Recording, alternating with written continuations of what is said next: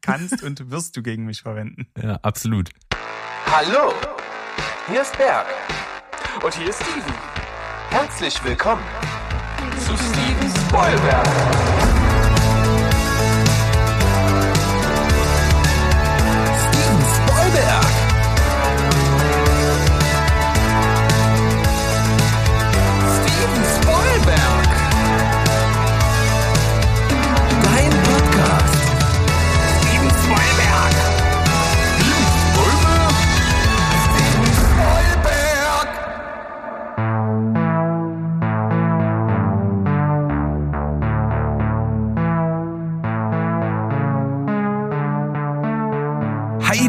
Welt da draußen. Wir sind wieder am Start. Steven Spoilberg, euer liebster Film- und Serienpodcast aus dem wunderschönen Leipzig. Wünscht auf jeden Fall Frostern. Denn heute, Oh Gott, geht Ostersonntag. das jetzt so weiter? Darf, darf ich das gleich fragen? Geht das jetzt auf diesem Niveau weiter? ja, selbstverständlich. alles klar, alles klar. Ja, äh, ihr habt schon gehört, eine unbekannte Stimme irgendwie auf der anderen Seite. Das liegt einfach daran, dass wir uns im Team äh, in der Spoilberg-Crew gedacht haben, ja, wir schicken mal alle los und alle verstecken irgendwie Ostereier und ich bin der Einzige, der davon zurückgekehrt ist. Alle anderen haben dann irgendwie den Weg nicht zurückgefunden, haben gesagt, ja, ich kann nicht nächste Woche, ich bin dort und ich mach das und ich muss meinen Hamster vom Pilates abholen und solche Geschichten sind da passiert. Mhm. Letzten Endes saß ich wieder der Oberdepp vom Dienst, nämlich ich, vor der Aufgabe gestellt, wir müssen irgendwas machen. Und es war irgendwie trotzdem sowieso ein kleiner Gastbeitrag geplant. Mit der Stimme, die ihr gerade gehört habt, die gehört dem Jakob. Hallo. Hallo, vielen Dank für die, für die Einladung. Ich muss ja, ich habe mich ja fast selber eingeladen, unbewusst, ähm, aber jetzt schön, dass es geklappt hat.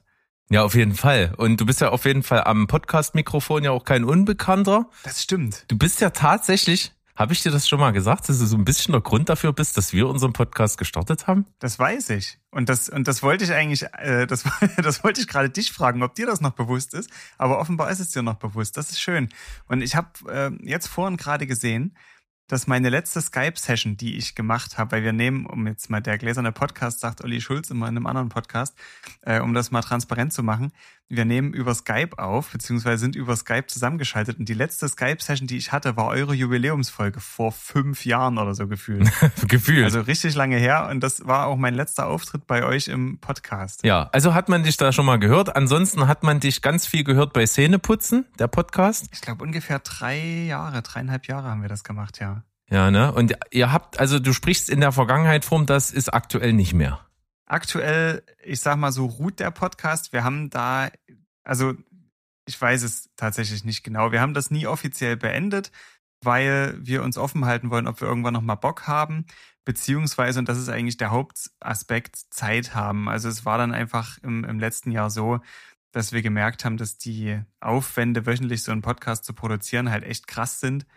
Ähm, und die meistens auch korrelieren so mit dem Arbeitsaufwand, den wir im Privatleben haben. Zumal Flo ja dann wirklich als äh, übertrieben gesagt Corona vorbei war, äh, das ganze Tourgeschäft wieder losging und er auf einmal wieder seine, seiner klassischen A&R-Tätigkeit nachging und da einfach echt sehr wenig Zeitspitzen übrig waren.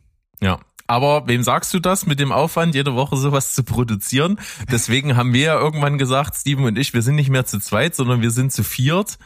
Und da können immer irgendwie zwei und jetzt Ja. bin ich mit dir hier. Hat auf jeden Fall super geklappt in eurem Ja. Fall. Und genau vor diesem Punkt, also äh, an, an der Schwelle standen wir auch und haben auch überlegt, ob wir uns noch andere Hosts dazu holen. Ähm, aber wir haben es uns nicht getraut. Also wir haben so ein bisschen Schiss gehabt. Ja, da wärst du wieder auf den typisch inzestuösen Haufen äh, hinausgelaufen. Da sind ja immer die gleichen Leute am Start. Auch die Leute, die mal bei euch waren, die bei uns auch schon mal waren, nämlich die Jungs von The Sleeper. Steven, Mutmaßlich. Steven und Phil, so, die waren ja auch schon mal hier. Ganz und bei euch ja Grüße. sowieso. Ja, auf jeden Fall. An der Stelle gehen die raus. Wenn, wenn Und- Sie jetzt überhaupt noch zuhören, wenn, als Sie gehört haben, dass ich hier dabei bin. Ja, vielleicht extra dann nicht mehr. Weil ansonsten waren die, glaube ich, äh, zumindest Steven re relativ regelmäßig hier am Start. Ähm, also wirklich liebe Grüße. Ja. Im Optimalfall ist es ja so, heute ist äh, sozusagen, wenn die Folge erscheint, ist Ostersonntag und Mhm. während wir das hier so quasi dann in, während die Leute das konsumieren, sitzen wir beide eigentlich auch wahrscheinlich, hoffentlich in Sonne an einem Grill Wir sitzen, ja, und, und ballern ein schönes, stabiles herrlich. Stück Tofu irgendwie da auf dem Rost und, und schnabulieren deine vegane Tomatenbutter. Ist das was? das wird, das wird richtig großartig, ja. Und um mich Ah. darauf einzustimmen, habe ich mir was mitgebracht. Mein Custom-Geräusch aus meinem Podcast. Ah, ist das schön. Ja, Herrlich. in dem Sinne. Ja, ich, das, das ist auch die Neuerung. Äh, Wir sind dann wirklich gläserner Podcast. Heute ist ja quasi der Donnerstag vor Karfreitag. Donnerstag ist ja eigentlich der Steven Spielberg Aufnahmetag im Normalfall und im Normalfall ist dann nachher noch ein Wochentag, wo man arbeitet. Morgen nicht. Das heißt, ich sitze hier auch schon mit äh, so mindestens einer halben Flasche Wein im Liter Wein Kopf im Intus. und werde auch sicherlich auch noch die eine oder andere Hülsenfrucht hier währenddessen verknuspern. Das finde ich gut. Und ähm, das, das ist auch witzig. Wir hatten ja, als wir uns getroffen haben, wir haben uns ja unlängst gesehen, da haben, hast du ja auch so einen Begriff geprägt, als ich zu dir sagte, als wir essen gegangen sind, hier willst du auch ein Wegbier? Und du meintest, das ist ein Fußpilz. Das ist ein klassisches Fußpilz, ja. Also das, das, der Begriff, der wird sich bei mir, glaube ich, nicht etablieren. bei mir hat sich aber ein anderer Begriff etabliert. Da wollte ich an der Stelle das nutzen, um den Felix auf jeden Fall mal ganz lieb zu grüßen. Ein guter Freund von mir. Ganz Kennst du ja Grüße. auch. Der Schlagzeug Felix. Genau, Schlagzeug Ein Felix. Der hat nämlich mal das Wunderschöne gesagt. Für mich ist nämlich die schönste ähm, Maßeinheit für Bier das 033er. Und äh, bei ihm ist das immer liebevoll getauft, das Beratungsmuster. Schlecht. Okay, Ja. ja. Finde das gut. Also das ist auf jeden Fall absolut in meinen Sprachgebrauch übergeflossen. Der muss erstmal, der, der, der muss erstmal wirken. Aber dann funktioniert er. Das Ja. Beratungsmuster. Cool. Ähm, äh, kurz nochmal eingegangen auf deinen eigentlichen ähm, Musikhintergrund. Habe ich heute eine Meldung gelesen, die bestimmt bei euch im Podcast irgendwie gekommen wäre. Die hab, kam heute irgendwie auf meinen Äther raus. Und zwar, dass Limp Bizkit sich richtig auf die Knochen blamiert haben. Hast du das gelesen schon? Das, das, das äh, überrascht mich erstmal vollständig. Aber nee, habe ich tatsächlich nicht gelesen, weil ich äh, so ein bisschen damit beschäftigt war, eure Folge anzuhören. Aber die Geschichte erzähle ich dann auch nachher noch, warum ich die heute nochmal hören musste. Aber erzähl mal, was, was war denn da los? Naja, äh, die haben irgendwie drei Deutschlandkonzerte und haben zwei ziemlich mit guten Kritiken abgerissen. Und jetzt beim dritten Aha. in Frankfurt war Fred Durst krank. Und er ist aber auf die Bühne gegangen und hat irgendwie die ersten ein, zwei Lieder gemacht und es war total scheiße. Und dann hat sich schon jeder irgendwie gefragt, was ist da los? Und dann meinte er, ja, er ist krank und er muss, er kann nicht mehr weitermachen und müssten eigentlich das Konzert abbrechen. Bis dahin gehe ich mit. Kann immer passieren, dass halt auch eine große Band dann einfach mal äh, krankheitsbedingt sagen muss, geht nicht. Hm. Kann immer passieren. Und dann haben die aber diese wirklich super dumme Idee gehabt, das Publikum zu fragen, was sollen wir denn jetzt machen? Sollen wir jetzt abbrechen oder Mhm. wollt ihr, dass wir immer von euch Leute auf die Bühne holen, die die Songs dann singen? Mhm. Und klar ist da eine Halle voll mit Leuten, die drei Jahre gewartet haben, bis Limp Bizkit in Deutschland ist und die sich sagen, ja, klar will ich hier irgendwie, dass das Konzert weitergeht. Lass mal irgendwelche Deppen singen. Und das muss so ultra nach hinten losgegangen sein. Es muss so schlecht gewesen sein. Gipfelte dann zwischendrin in da drin, dass die Halle sich innerhalb von einer halben Stunde zur Hälfte geleert hat schon. Und dass äh, Fred Durst irgendwann so die Schnauze voll hatte, als Band, äh, Fans das genutzt haben, auf der Bühne einfach zu sagen, hier Leute, das ist total scheiße, was ihr hier gerade abreißt. Diese peinliche Karaoke-Show, äh, dass Fred Okay. Durst dann auch ausfallend geworden ist und die Fans dann auch beleidigt hat als Arschlöcher. Ja, Da, also, wie peinlich kannst denn du sein, als große professionelle Band, die in Frankfurt eine Jahrhunderthalle vollkriegt, dann zu sagen, ja, wir, dann machen wir halt hier so Karaoke. Ist bestimmt cool. Ich, ich weiß tatsächlich nicht, ob es eine Jahrhunderthalle ist, nur weil sie Jahrhunderthalle heißt. Ähm, oder heißt die Jahrhunderthalle? Hm? Hängen wir uns mal an Details auf, die überhaupt nicht interessant sind. Richtig. Lass uns die nächste halbe Stunde bloß mit der Diskussion darüber füllen. Ähm, also ich fühle mich interessanterweise ziemlich heimisch jetzt gerade in diesem Metier. Ähm, Habe ich ja Limp Bizkit äh, die letzten beiden Male, die ich sie live sehen durfte, ähm, als sehr unterirdisch wahrgenommen, muss ich ganz ehrlich sagen. Geht mir genauso. Äh, leider, leider, weil Limp Bizkit eigentlich eine coole Band ist, aber irgendwie habe ich immer das Gefühl, die haben den Absprung nicht geschafft. Hast du sie auch mal in cool gesehen? Ich habe sie einmal in cool gesehen, ja. Ja, ich auch zweimal. Das war Das- beides mal, beide Male richtig geil, aber dann war es wirklich nur noch peinlich. Ja, na, peinlich und irgendwie so, so, so ein bisschen zu abgehoben. Also zumindest Fred Durst, den Rest kann ich schlecht beurteilen, weil die haben relativ wenig geredet.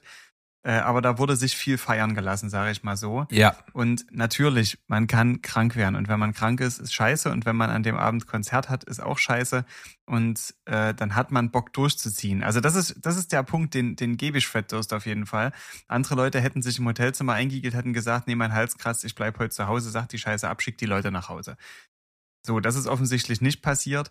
Ähm, würde ich es erstmal als positiven Punkt sehen.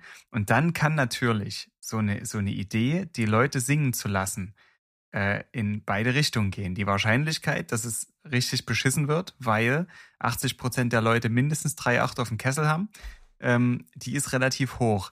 Ähm, aber wenn das umschlägt und wenn das ein richtig fetter Abend wird und wenn das ultra gute Leute zufällig sind, die halt echt die Songs kennen und können und gut singen können, dann kann das sowohl für die Leute dort als auch für die Band, als auch fürs gesamte Internet und, und Twitter oder wie es mittlerweile alles heißt, äh, kann das echt eine ziemlich lohnenswerte Angelegenheit sein. Von daher würde ich es gar nicht von vorher verteufeln, sondern einfach, okay, es war ein cooler Versuch.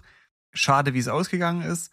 Ähm, aber manchmal sind solche spontanen Buden halt echt cool im, im, am Ende. Also ich erinnere mich an ein, äh, jetzt wird's wird wirklich deeper Szene-Talk, aber da müsst ihr jetzt einfach durch. Das ist dem Gast geschuldet und äh, da natürlich auch meinem Hintergrund so ein bisschen. Du kannst, auf mich kannst du alles schieben. Ja. Äh, einmal fand ich das super, super geil. Das war bei der Band Periphery. Die hatten ja auch mal einen Auftritt, wo der Sänger krank war und die einfach gesagt haben, Leute, wir spielen einfach ein Instrumentalset. Bietet sich natürlich bei Periphery noch ein bisschen mehr an, weil da passiert Das- auf dem Instrumenten durchaus was, was man sich auch ohne Gesang Einwand kann. gewesen. Ja. Ja, aber äh, das war schon geil und dazu kam noch halt, dass das Publikum halt alles mitgekrölt hat und da gibt's einfach einen YouTube-Clip davon, von diesem Konzert und das ist halt einfach schweinsgeil. Und das ist, das kann eben wirklich großartig sein. Ja. Gut, Musik beiseite geschoben, wir sind ja wegen Film hier, dein, dein Steckenpferd. Mein sozusagen. richtiges Steckenpferd. Ich bin ein richtig krasser Filmtyp. Ja, ähm, ich finde das eigentlich aber total spannend, denn äh, ich muss ja manchmal so schmerzlich einen Schritt zurücktreten und so sagen, äh, okay, was wir hier mit so einem Filmpodcast machen, wir versuchen das ja schon nicht zu krass nerdig zu machen. Trotzdem sind wir ja eingefleischte Cineasten und richten uns auch natürlich viel an eingefleischte Cineasten. Und ähm, die große Masse der Leute, die auch ins Kino geht, sind das aber ja nicht, sondern das sind irgendwelche Typen, die sich denken einmal im Jahr, geil, kommt ein neuer Fast and Furious, lass uns mal ins Kino rennen. So, und äh, das, das, das sind so diese, diese äh, Casual Watcher. Und, Aber auch dazu gehöre ich nicht, um das gleich mal klarzustellen. Also guck Fast and Furious, ich weiß, dass es das gibt. Ich weiß, dass, dass es dort jemanden gibt oder gab, der heißt wie so ein Whisky, John Walker, glaube ich. Was? Und Paul Walker, aber okay. Den gab's mal, ja. den gab's mal und dass da was passiert ist, aber ich habe keine Ahnung, außer dass es über, um Autos geht, weiß Und ich nicht, Familie. was bei diesem Film Familie. passiert. Und um Familie geht's auf jeden Fall. Ja, wie ist das bei dir? Du guckst, du bist selbst ernannter, äh, ich habe keine Ahnung von Filmen, ich gucke nee, nicht ich habe viele. ich hab unglaublich äh, tiefgründiges Nerdwissen. Also ich werde dich heute im Verlauf dieses Podcasts mit mit einigen meiner meiner besten äh, Wissens oder deiner besten besten Wissenslücken versorgen, was so Boah. Film und und Nerdkram angeht. Aber du hast komplett recht. Also ich habe ich kann die Anzahl der Filme, die ich wirklich bewusst gesehen habe, an, ich würde sagen, vier Händen abzählen. Ich übertreibe das immer so oder untertreibe das immer so ein bisschen, um das theatralisch aufzubauschen und sage, es sind drei Filme und die heißen alle drei Dark Knight am Anfang. Äh, aber es kommen noch ein paar andere Filme dazu. Harry Potter habe ich gesehen, aber die letzten drei Teile dann auch schon bloß noch mit so einem halben Auge. Ähm, und Stichtag. Großartiger Film. Da wirst du dich ja jetzt freuen. HBO plant ja gerade, das war ja schon länger in der Mache, diese ganze Rechtevergabe von den Harry Potter Zeug. Äh, und ähm, da soll eine Serie jetzt kommen, die sich tatsächlich nicht mit irgendwas anderem beschäftigt, was irgendwie diese Welt ergänzt, sondern man will alle acht Bücher als im Serienformat nochmal breit treten. Okay, ich war gerade kurz davor zu sagen, es interessiert mich überhaupt nicht, aber wenn das tatsächlich die gleiche, also wie sagt man, äh, Plot der gleiche Plot ist? Ja. Ist das das Wort dafür, was ich Ja, jetzt oh, kann man, kann man hinlänglich dafür verwenden. Ja, Ja, werden, klar. Ja, du du, Dann du ist cool. machst dir gar keine Vorstellung, was heute noch hier in diesem Podcast passiert mit dir. Das äh, wird super. Ich Du bin, bist, äh, du bist wirklich, das muss ich, das muss ich noch dazu sagen. Du hast mich hier wirklich komplett äh, mit Ansage schmeißt du mich ins kalte Wasser. Ich habe keine Ahnung, was passiert. Ich habe keine Ahnung, wie ich hierher gekommen bin, wo ich hier bin. Ich weiß nur, dass, dass ich irgendwann mal unüberlegt eine Sprachnachricht in deine Richtung geschickt habe. Da werden wir sicherlich auch noch drauf zu sprechen ja, kommen. da werden wir gleich noch und zu sprechen ich kommen. Ja. äh, aufgrund dieser Sprachnachricht äh, diese, diese zweifelhafte Ehre hier mir zuteil haben lassen werde, bei diesem Podcast äh, mitzumachen. Aber ich äh, freue mich trotz meines wirklichen Unwissens und ja, ich gehöre zu den Leuten, die Herr der Ringe zum Beispiel gar nicht gesehen haben. Also ich hab's, es ist nicht so, dass ich es nicht probiert hätte oder dass ich, es nicht probiert bekommen hätte, diese Filme gezeigt zu bekommen. Aber beim ersten Teil, als die Orks durch die Höhle laufen, bin ich jedes Mal eingeschlafen. Und auch Star Wars, der zweite blinde Fleck, äh, wo alle Filmleute immer die Augen über den Händen zusammenschlagen. Ähm, ich habe wirklich versucht, chronologisch, also so falsch chronologisch mit Episode 1 anzufangen. Ähm, und es ist immer an der gleichen Stelle. Und wirklich, ich habe es viermal probiert. Und es ist wirklich viermal an der gleichen Stelle immer wieder der Fernseher kaputt gegangen. Aber ich sag mal, die Zusch Zuhörer, die diesen Podcast oft konsumieren, die haben gerade vor Augen, dass wir beide uns richtig heulend in die Arme fallen, weil ich mag Herr der Ringe nicht. Ich habe nur den ersten gesehen und Okay. zweimal geguckt und ich fühle da nichts. Und auf der anderen Seite ist es halt so, dass ähm, Star Wars auch das große Ding ist, was ich nie geguckt habe. Hast du Vikings geguckt? Nee, da musste Sandro fragen. Aha, ne, der ist aber heute nicht da, oder? Nee, das leider nicht. Aber ich finde, was ziemlich krass ist, ist dass, also bei Vikings, ich glaube Staffel 3, ich hoffe, ich spoiler jetzt nicht für alle, die die Vikings Staffel 3 noch nicht gesehen haben, gibt es eine Szene, da wird, äh, da wird quasi Paris von Wikingern geplündert. Und, und also so rein so vom Hintergrundwissen ist schon krass, dass dort ungefähr 200 Stuntmen und Stuntwomen äh, gedreht haben. Also wirklich 200, das ist eine ziemlich krasse Zahl. Und sogar zwölf äh, angezündet wurden, bewusst während den Aufnahmen. Das habe ich nicht gewusst.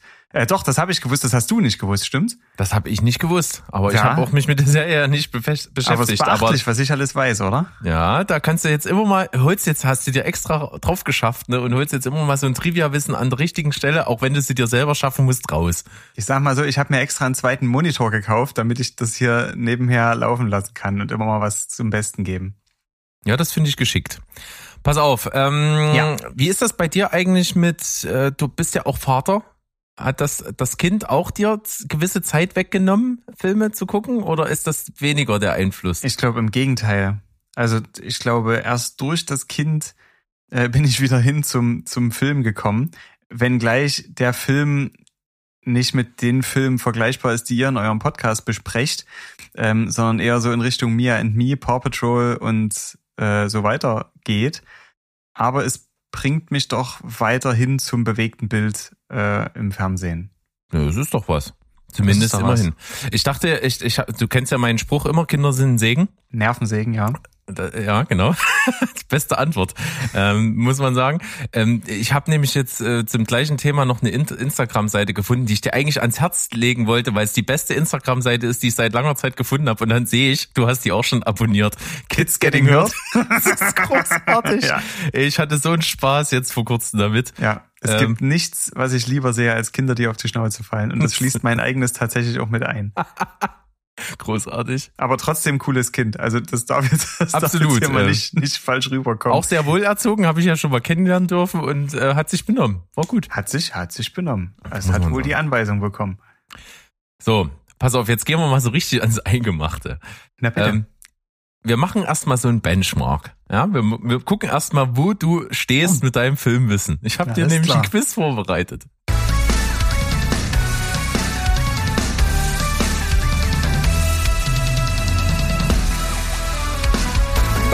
Show sind die Kandidaten heiß und die Fragen noch heißer. Herzlich willkommen zu Steven Quizberg.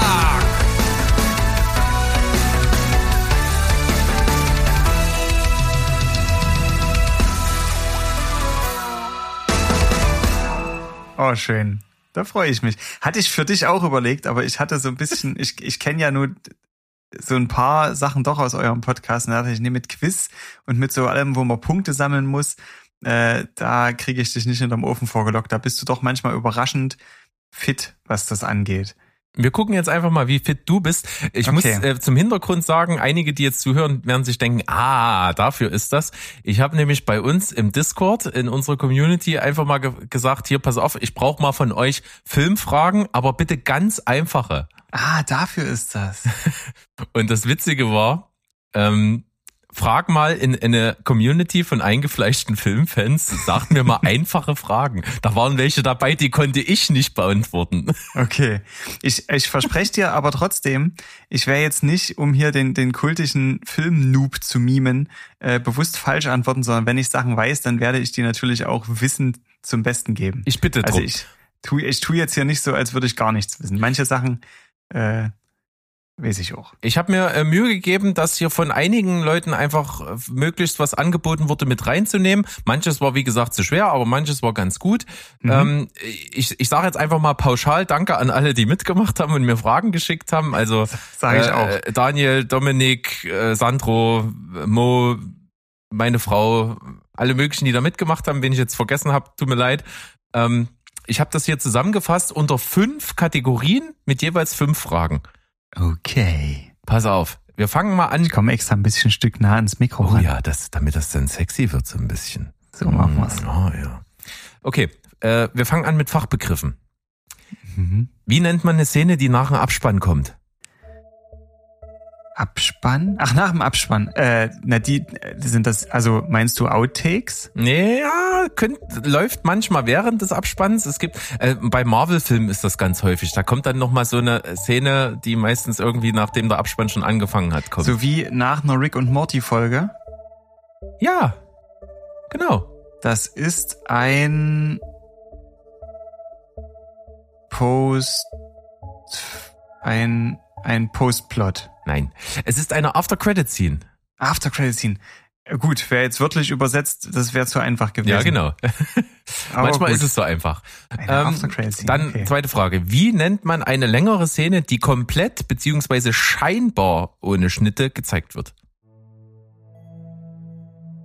Ähm, scheinbar ohne Schnitte, da hätte ich jetzt Donnie Darko gesagt. Nee, einfach nur eine Szene. Hä? Krass, oder? Ja, Wie, wie ich, wie, ich- also ich habe diesen Film nicht gesehen, aber ich weiß, dass da unglaublich wenige Schnitte drin sein müssen, Okay, weil das- ich Leute das- in der Klasse habe, die das immer erzählt haben. Okay, das könnte ich jetzt tatsächlich nicht genau verifizieren, aber kannst recht haben. Ich glaube, Shining gehört auch dazu. Aber eine, eine sehr lange Szene, ähm, sowas wie eine, also eine Kamerafahrt sozusagen. Ja, ja, ja, ja. Ah, da gibt's ein Wort, da kenne ich auch Musikvideos. Im Deutschen sagt man gerne Plansequenz. Plansequenz. Ähm, dann glaube ich, es heißt Plan Sequence. Nein, es ist ein One-Shot, wird's meistens genannt. One-Shot. Nee, On-Shot oder One-Shot? One- One-Shot. One-Shot. Das habe ich schon mal gehört, ja. Das kenne ich aus dem äh, aus Musikvideos. Und Stimmt, da gibt's ja ich- von find ich Enisoke ziemlich ein interessant, Video. genau. Genau. Das hätte ich jetzt als nächstes empfohlen. Erstens cooler Song, zweitens wirklich cooles Video, was also mal ganz unter uns Pastoren Deutschland garantiert kein richtiger One-Shot ist. Ähm, Aber das ist ja okay. Sondern- aber Das es ist echt cool gemacht. Ich weiß sagt- nicht, wie der Song heißt, aber Ich auch mal. jetzt gerade nicht. Aber man sagt da ja auch gerne mal Pseudo-One-Shots zu sowas, wo diese versteckten Schnitte sind. Sagt man das ja? Kannst du mir erklären, was ist ein Twist? Ein Twist, ein Plot-Twist. Mhm. Also ein Plot-Twist ist eine plötzliche Änderung in der Handlung, mit der keiner gerechnet hat. Hast deinen ersten Punkt. So also zum Beispiel bei dem ersten Scream-Teil geschehen. Aus meiner Sicht, ich hoffe, ich spoiler jetzt nicht, weil ich jetzt äh, ich Ja, hab gut. den Film Wir gehen einfach mal davon aus, dass Scream irgendwie jeder schon mal dann gesehen Okay. hat. mittlerweile. wo also die mutmaßliche Hauptdarstellerin, die also auch auf jedem Plakat verwurstet wird, ich weiß nicht, wer es ist, die blonde Frau, ähm, völlig unerwartet in den ersten vier Minuten stirbt. das Stimmt, ist das- in, in meiner, in, aus meiner Sicht so ein Das Plot-Twist. ist auf jeden Fall ein früher Plot-Twist. Es ist auf, ja. vielleicht ist es aber eher so ein Erwartungstwist und kein Plot-Twist. Ja. Aber äh, im weitesten Sinne äh, ist das auf jeden Fall alles richtig und gebe ich einen Punkt. Danke. Dann, äh, wie nennt man es, wenn eine Figur aus einem Film oder einer Serie einen eigenen Film oder eine eigene Serie bekommen, bekommt? Das ist ein. Warte mal, ich habe jetzt Sequel im Kopf. ja, nee. Prequel? Nee, Prequel ist was, was davor läuft. Ein Spin-off. Ja, Spin-off. korrekto. Und als Beispiel möchte ich gleich anführen äh, Better Call Saul eigentlich, beziehungsweise Camino, wenn es um Breaking Bad geht. Korrekt. Sehr, Ihr sehr werdet schön. jetzt alle sowas von einschlafen zu Hause auf eurem Sofa, aber Ja, für mich nix. ist das jetzt wirklich, ich bin da stolz drauf, dass Okay, ich das weiß. in der Kategorie Fachbegriffe jetzt die finale Frage, die ist schwer, wenn man nicht Filmfan ist. Was Aha. ist ein MacGuffin? Ein was? Ein MacGuffin. Wenn du fragen musst, weißt du es nicht. Ein MacGuffin.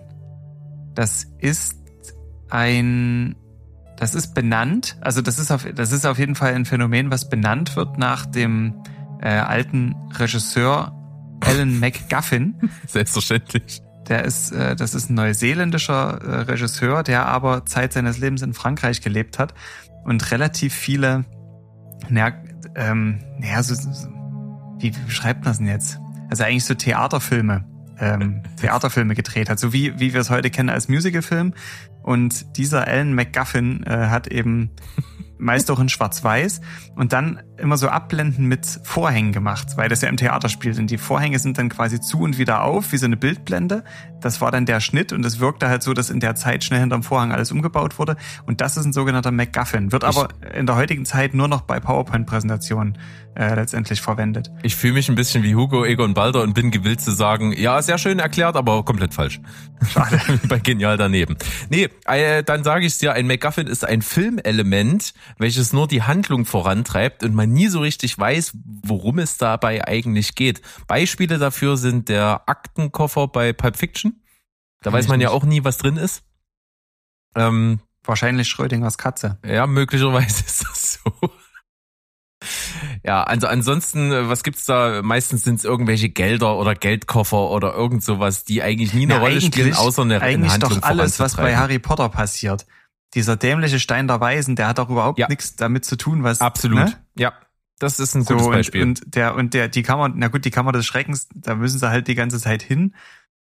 genau. Aber das sind typische MacGuffins, ja. Ah ja, okay. Gut, äh, Kategorie Fachbegriffe durch. Kategorie Genres. Habe ich jetzt wenigstens einen halben Punkt gekriegt? Du hast äh, einen nur gekriegt. Na, aber den halben jetzt Ja, für Bonus Alan für das McGuffin, Beispiel. Nur weil du den nicht kennst. Ja, weil ich den nicht kenne. Pass auf, Genres. Weißt du, was ein Found-Footage-Film ist? Also ich kann es mir jetzt versuchen herzuleiten. Found Footage ist ja, es sind ja Bilder, die irgendwo gefunden wurden. Mhm. Und ich, ich würde sagen, dass das ist ein Film, der aus Szenen und Sequenzen besteht, die ich nicht selber gedreht habe. Hast du ein Beispiel vielleicht? Also machen wir mal, machen wir mal ein Beispiel. Sturm der Liebe. Was bitte? Wie, wie kommst du jetzt zu Sturm der Liebe? Ja, ja, pass auf. Äh, bei Sturm der Liebe sind, äh, sind ganz viele so Landschaftsbilder aus Oberbayern eingeschnitten. Die, die sind, das sind auch so Standbilder dann über zehn Sekunden. Also die machen eigentlich, macht Sturm der Liebe wahrscheinlich auch Rote Rose und wahrscheinlich auch die Bergdocker und wie die alle heißen. Na gut, das ist aber ganz typisches Füllmaterial einfach nur. Ja, aber das Filmmaterial haben die halt irgendwo gefunden und das ist quasi Found Footage. Nein. Also, nee? Found Footage ist quasi schon, warst du auf der richtigen Pferde, es ist ein Film, der zusammengesetzt ist aus zum Beispiel Videokameraaufnahmen, die scheinbar irgendetwas dokumentieren, was dann zur Handlung des Films wird. Prominentestes Mhm. Beispiel, äh, Begründer des Genres mehr oder weniger Blair Witch Project gewesen damals. Ah, wo, wo ja wirklich Leute gedacht haben, dass das, dass das Genau. authentisch ist. Richtig. Ähm, Okay. Das ist typischer Vertreter für Found Footage, zum Beispiel auch äh, Cloverfield oder ähnliche Vertreter. Rack aus Kenne Spanien. ich, kenn ich alles nicht. Macht nichts. Ähm, zweite Frage. Was ist eine Mockumentary? Das kenne ich, also das Wort kenne ich. Eine Mockumentary ist auf jeden Fall keine klassische Dokumentation, sondern hier geht, es ist auch kein Biopic, ne? Es Nee. kann sein, dass ich das mit einem Biopic auseinander. Wenn das die nächste Frage ist, das kann ich krass erklären. Okay, ist sie Eine nicht. Mockumentary. Sie dokumentiert irgendein, ähm, ach, wie ist, weiß ich, nee, ich kann es nicht definieren, weiß ich nicht. Es ist quasi eine Pseudodokumentation in Form eines Films. Also der Film ist aufgebaut, als wäre es eine Dokumentation. Es ist aber natürlich alles inszeniert. Mockumentary ist so ein bisschen, äh, der, der Paranormal Activity geht so ein bisschen den Spagat zwischen Found Footage und Mockumentary. Wird dich überraschen, kenne ich nicht. Ähm, Aber ähm, typisches Beispiel Modern Family. Stromberg. Ja, genau. Stromberg ist auch ein Mockumentary sozusagen. Ja, Also okay. es ist inszeniert, aber es hat den Anschein, dass es quasi eine richtige Dokumentation ist. Ah ja, okay. Ich habe ja. das heute auch pädagogisch wertvoll aufgebaut. Wir kommen dann auch im Verlauf der Sendung nochmal drauf zurück, weil wir das jetzt gelernt haben, was das ist. Ist das geil? Okay. Ja, das ist super Mega. geil. Ich werde das an entsprechender Stelle dann nochmal appreciate. Ich versuche nochmal dir jetzt den nächsten mit der dritten Frage nochmal einen Punkt drüber zu reichen. Äh, weißt du, was ein Whodunit ist? Ne, das ist, das ist das, was am Schluss im Abspann kommt, wo steht, wer das alles gemacht hat. Nein. Gar nicht. Ein Whodunit-Movie. Dann weiß ich es nicht. Ein Whodunit-Movie? Weiß ich nicht. Das ist also ein typischer äh, Krimis sind das meistens. Da, wo es meistens darum geht, es gibt war's? mehrere Figuren, die es sein könnten und wer war's am Ende. Das, also Kennst du einen Whodunit-Song? nein. Kannst noch fünf Sekunden überlegen. Ein Whodunit-Song. Mhm. Ich wüsste gar nicht, in welche Richtung ich überlegen soll. An alle da draußen, überlegt mal, ob ihr einen Whodunit-Song kennt. Puh. Du wirst uns erleuchten. Wer hat die Kokosnuss geklaut? Stimmt tatsächlich.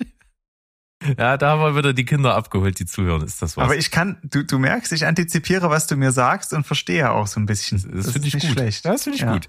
Ähm, dann versuchen wir es mal mit, äh, was ist ein Spaghetti-Western? Auch das habe ich schon mal gehört. Ein Spaghetti-Western ist ein Western, der nicht wirklich im Western spielt. Also nicht dort, wo das spielt, sondern woanders. Nämlich zum Beispiel, Scheiße, jetzt hat der Alltagsrassist in mir wollte jetzt Italien sagen. Ich hab's aber nicht gesagt. Aber zum, zum Beispiel, zum Beispiel, ähm, Winnetou ist ja ein klassischer Western-Film, wenn ich mich nicht irre. Ja, so, Der hat- ne? Aber Pierce Brosnan oder wie der heißt, Pierre Brice, aber okay. Pierre Brice hat, hat im Leben keinen Fuß äh, bei den Dreharbeiten auf amerikanisches Terrain gesetzt, weil dieser Film komplett in Kroatien oder Serbien oder so dort in dieser Ecke spielt. Und das ist dann dieser klassische Spaghetti-Western. Warum die das Spaghetti nennen, kann ich dir nicht sagen, aber es geht darum, dass der Film gar nicht dort spielt, wo er vorgibt zu spielen. Wie zum Beispiel Herr der Ringe auch vorgibt, in Gondwanaland zu spielen, aber eigentlich in, in Neuseeland gedreht wurde oder sowas. Absolut. Naja, äh, du kriegst einen halben Punkt, denn die Herleitung war wirklich gut. Es, äh, Danke. Und äh, wenn du das jetzt noch dich getraut hättest, mit deinem Alltagsrassismus zu verbinden, hätten wir ein Match gehabt. Also Und es nicht geht, wirklich Italien, es geht oder? wirklich darum, dass Western, die in Italien gedreht wurden, sind Spaghetti-Western. Aber das, ist doch nicht der Ernst. Doch, weil äh, tatsächlich Western ja wirklich populär waren, aber das Herkunftsland natürlich dort, wo eben Western in, in, im sprachwörtlichen Sinne ist, eben in, im Westen. Ähm, ganz klassisch Cowboys, Indianer und so weiter und so fort. Aber äh, das Ganze hat in Italien extrem geboomt. Man nennt Spaghetti-Western auch Italo-Western. Äh, es gab eine das ist ja wahnsinnig okay. große Fülle von Filmen, die dort produziert worden sind und vorgeben, eben im Westen zu sein. Und äh, da gab es natürlich dann als prominentesten Vertreter den Regisseur Sergio Leone, der die Dollar-Trilogie gedreht Spiel hat. mir die, der Dings vom Tod. Richtig. Ja. Und der, das Aber äh, geht auch auf Jetzt muss ich mal eine ganz andere Frage, mal abseits davon. Kann das sein, dass diese ganze Film-Bubble, Movie-Bubble äh, ein ziemliches PC-Problem hat? Ach, das, da, da kommen wir dann nochmal drauf zu sprechen, glaube Ja? ich. Ich glaube, es ist kein Problem in dem Sinne, es ist nur, wenn man eins draus macht. Ja, Final, ja, Finalfrage. Ich wirke dich ja jetzt okay. einfach mal Ich merke, du hast das, du willst das hier. Wir müssen ja auch hier durchkommen, durch das ja, Quiz. ist in Ordnung. Was ist ein Spoof-Movie?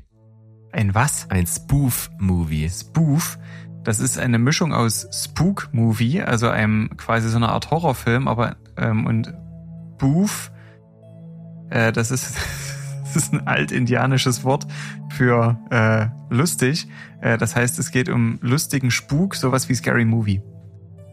Boah, das ist so geil, wie, wie du einfach absoluten Blödsinn erzählst und dann aber so hinten raus eigentlich fast auf die richtige Antwort kommst. Also Scary Movie ist tatsächlich ein Spoof-Movie, bloß Ja, nicht mit der. Begründung. Nee. Spoof-Movie sind äh, Parodien. Parodien Aha, okay. sind Spoof-Movies, äh, wie, wie Spaceballs Shaun of the Dead. oder Shaun of the Dead sind alles Spoof-Movies. Spaceballs? Spaceballs, ja. Ist das das mit, äh, Durchkämmt die Wüste. Ein Möter, halb Mensch, halb Köter. Mit, ne, mit Michael Jordan das? Nee, das ist Space Jam. Ah ja. Habe ich beide nicht gesehen. Sehr gut. Gute Antwort. So, dann gucken wir einfach mal, wie du mit Personen oder Filmfiguren so äh, umgehst. Nächste Kategorie. Welcher Filmemacher ist unter anderem für Filme wie Schindlers Liste, E.T. und der Weiße Hai verantwortlich? Na, Steven Spielberg. Jawohl. Wirklich? Ja, klar. Es ist jetzt aber auch wirklich, also ich habe, ich bin ja, das, das wissen die wenigsten, ich bin ja absolut hochgläubiger Katholik und war auch lange Jahre im Religionsunterricht und äh, unter anderem auch im Religionsunterricht bei meiner Mutter, weil die passenderweise Religionslehrerin ist. Ähm, und wir haben, die, die, die hat die Angewohnheit gehabt, wenn wir Freitagnachmittag Unterricht hatten, da war es allen langweilig, da hat sie immer so Quiz gemacht. So. Und dort habe ich wirklich jedes Mal gewonnen, weil ich einfach jedes Mal Jesus gesagt habe und in wirklich 85 Prozent der Fälle war das genau die Antwort, die gegeben werden sollte. Also du hättest mich jetzt einfach, das, du hättest mich jetzt auch einfach fragen können, wie heißt der einzige Filmemacher, den du kennst und dann hättest du dieselbe Antwort gekriegt. Das dachte ich mir fast. Wir bleiben einfach mal bei diesem Filmemacher. Zweite Frage. Wie heißt der peitschenschwingende Held mit Hut und Lederjacke, dem eine Filmreihe gewidmet wurde? Zorro? Nein. Catwoman? Könntest du bitte einfach überlegen, bevor du antwortest? Catwoman. Nein. Warte mal, der, kannst du nochmal der peitschenschwingende Superheld? Nein, Held. Mit Hut Nur und Held. Lederjacke, dem eine Filmreihe gewidmet worden ist. Und warum ist das nicht Zorro? Ach nee, der hat so ein, so ein Messer gehabt, wo der immer Z überall reingeschrieben hat. Ein Messer. Übrigens auch richtig schlecht gealtert, äh, wenn du siehst, dass die ganzen, die ganzen russischen Truppen gerade immer dieses Z hinten drauf haben. Äh, äh, ganz schwierig. Da muss Oh ja, ja, ja. Oh, hat er nicht gesagt. So, also Lederjacke, Peitsche. Peitsche hat Negan auch nicht gehabt. Der ist von, von Beruf Archäologe. Ach, Indiana äh, Jones. Ja, genau. Ja gut, den hätte ich Du jetzt machst nicht mich fertig, ey. Du machst dich klassifiziert. wirklich alle, ey. Das ist der Hammer. Okay, nächste will- Frage. da- Das, die Peitsche, ich dachte, die hat er mal so zufällig in der Hand, aber macht der mit der was, ja? Klar, na sicher. Echt? Schwingt sich von Ort zu Ort und sowas. So Schnippt sich die Tarzan-mäßig. Kippe an. Echt? Na klar. Okay, Sicher. gute Idee. Müsstest du mal einen Film draus machen. Ist so geschehen. Ich wollte dich, ich war, war eigentlich so dämlich, ich wollte dich erst fragen, was der im ersten Film sucht. Na, den verlorenen Schatz, ist ja klar. Ja, aber was ist der verlorene Schatz? Der Film heißt Jäger des verlorenen Schatzes so einfach, also, weißt du? Das Ja. ist schon, hm. Hm. Nee, aber okay, Nee, da habe ich er sucht die Bundeslade, aber dritte Frage. ja. Wie heißt die von Tom Selleck gespielte Hauptfigur einer gleichnamigen Ah, Fernsehserie, na, der vor allem einen dicken Schnauzer und, von, und Hawaii-Hemd zu erkennen ist? Ja, Magnum Yes. oder Magnum. Magnum. Ja, Sehr schön. schöne schöne Grüße an meinen Schwiegervater. Und jetzt, jetzt kommt's. Die zwei Leute, die du gerade als Antwort hattest, Indiana Jones und Magnum, Ja. welche beiden Disney-Figuren sind denen nachempfunden? Äh, da uh, das kann ich dir, das kann ich dir sagen. Oh, jetzt kommt's. Pass auf. Ähm, Magnum auf jeden Fall Samson. Aha, aha, jetzt bin ich jetzt ja, jetzt jetzt rattert's. Wer ist Samson? Ist Ich das weiß, nicht der von der Samson ist. Sesamstraße? Du bist nicht falsch, aber es ist falsch. Samson von von Chip und Chap Ja. oder ist es Chap? Oder ist es Chip? Es ist Chip. Es ist Chap, Chip ja. ist Tom Selleck Ach, und. Chip ist Indiana Jones. ja, es stimmt. Chip und Ja, Chap. es stimmt. Jetzt, wo du es sagst, Ja. hast du recht. Du warst auf Ey, jeden aber- Fall in der richtigen Ecke, wie, gibt's wie nochmal einen halben ich Punkt. in die richtige Serie unter einer Million Serien bei Disney Plus einfach gekommen bin, Ja. überrascht mich selber. Siehst du mal. Finale Frage. Welche titelgebende Figur ist vor allem durch Zitate wie I'll be back und Hasta la vista baby bekannt? Ja, gut. Also, das ist, ja, das ist relativ. Welche Titelgebende oder welcher Schauspieler? Welche Figur? Der Terminator. Korrekt. Sehr schön. Arnie. Dann Ja. äh, vierte Kategorie. Welcher Film? Habe ich aber nicht gesehen übrigens. Ich Ja, weiß nur, nix. dass es das gibt. Ja, eben. Das reicht ja. Was ich, was ich aber gesehen habe mit Arnold Schwarzenegger ist, ähm, wie heißt der Film? Last Action Hero. Ein mega guter Film. Ja, Klassiker. Sehr schön. Wirklich, wirklich gut. Habe ich immer gedacht, dass das so ein Film ist, den niemand kennt und dass ich so der Einzige bin, der den zufällig mal gesehen hat. Aber war gar nicht so. Den kennen ja. relativ viele Leute. Siehst du. Wir suchen jetzt mal noch nach fünf anderen Filmen. Ja. Aus welchem Film von Alfred Hitchcock stammt die legendäre Vögel. Duschszene? Äh, Psycho. Korrekt, sehr schön. Ja, ob Action oder Weihnachtsfilm, welche Filmreihe macht einen Polizisten, der immer wieder zur falschen Zeit am falschen Ort war, bekannt? Äh, stirb langsam. Jawohl. Hast einen Lauf. Wie heißt die Filmreihe, in welcher zu Beginn der Hund des gleichnamigen Protagonisten getötet wird?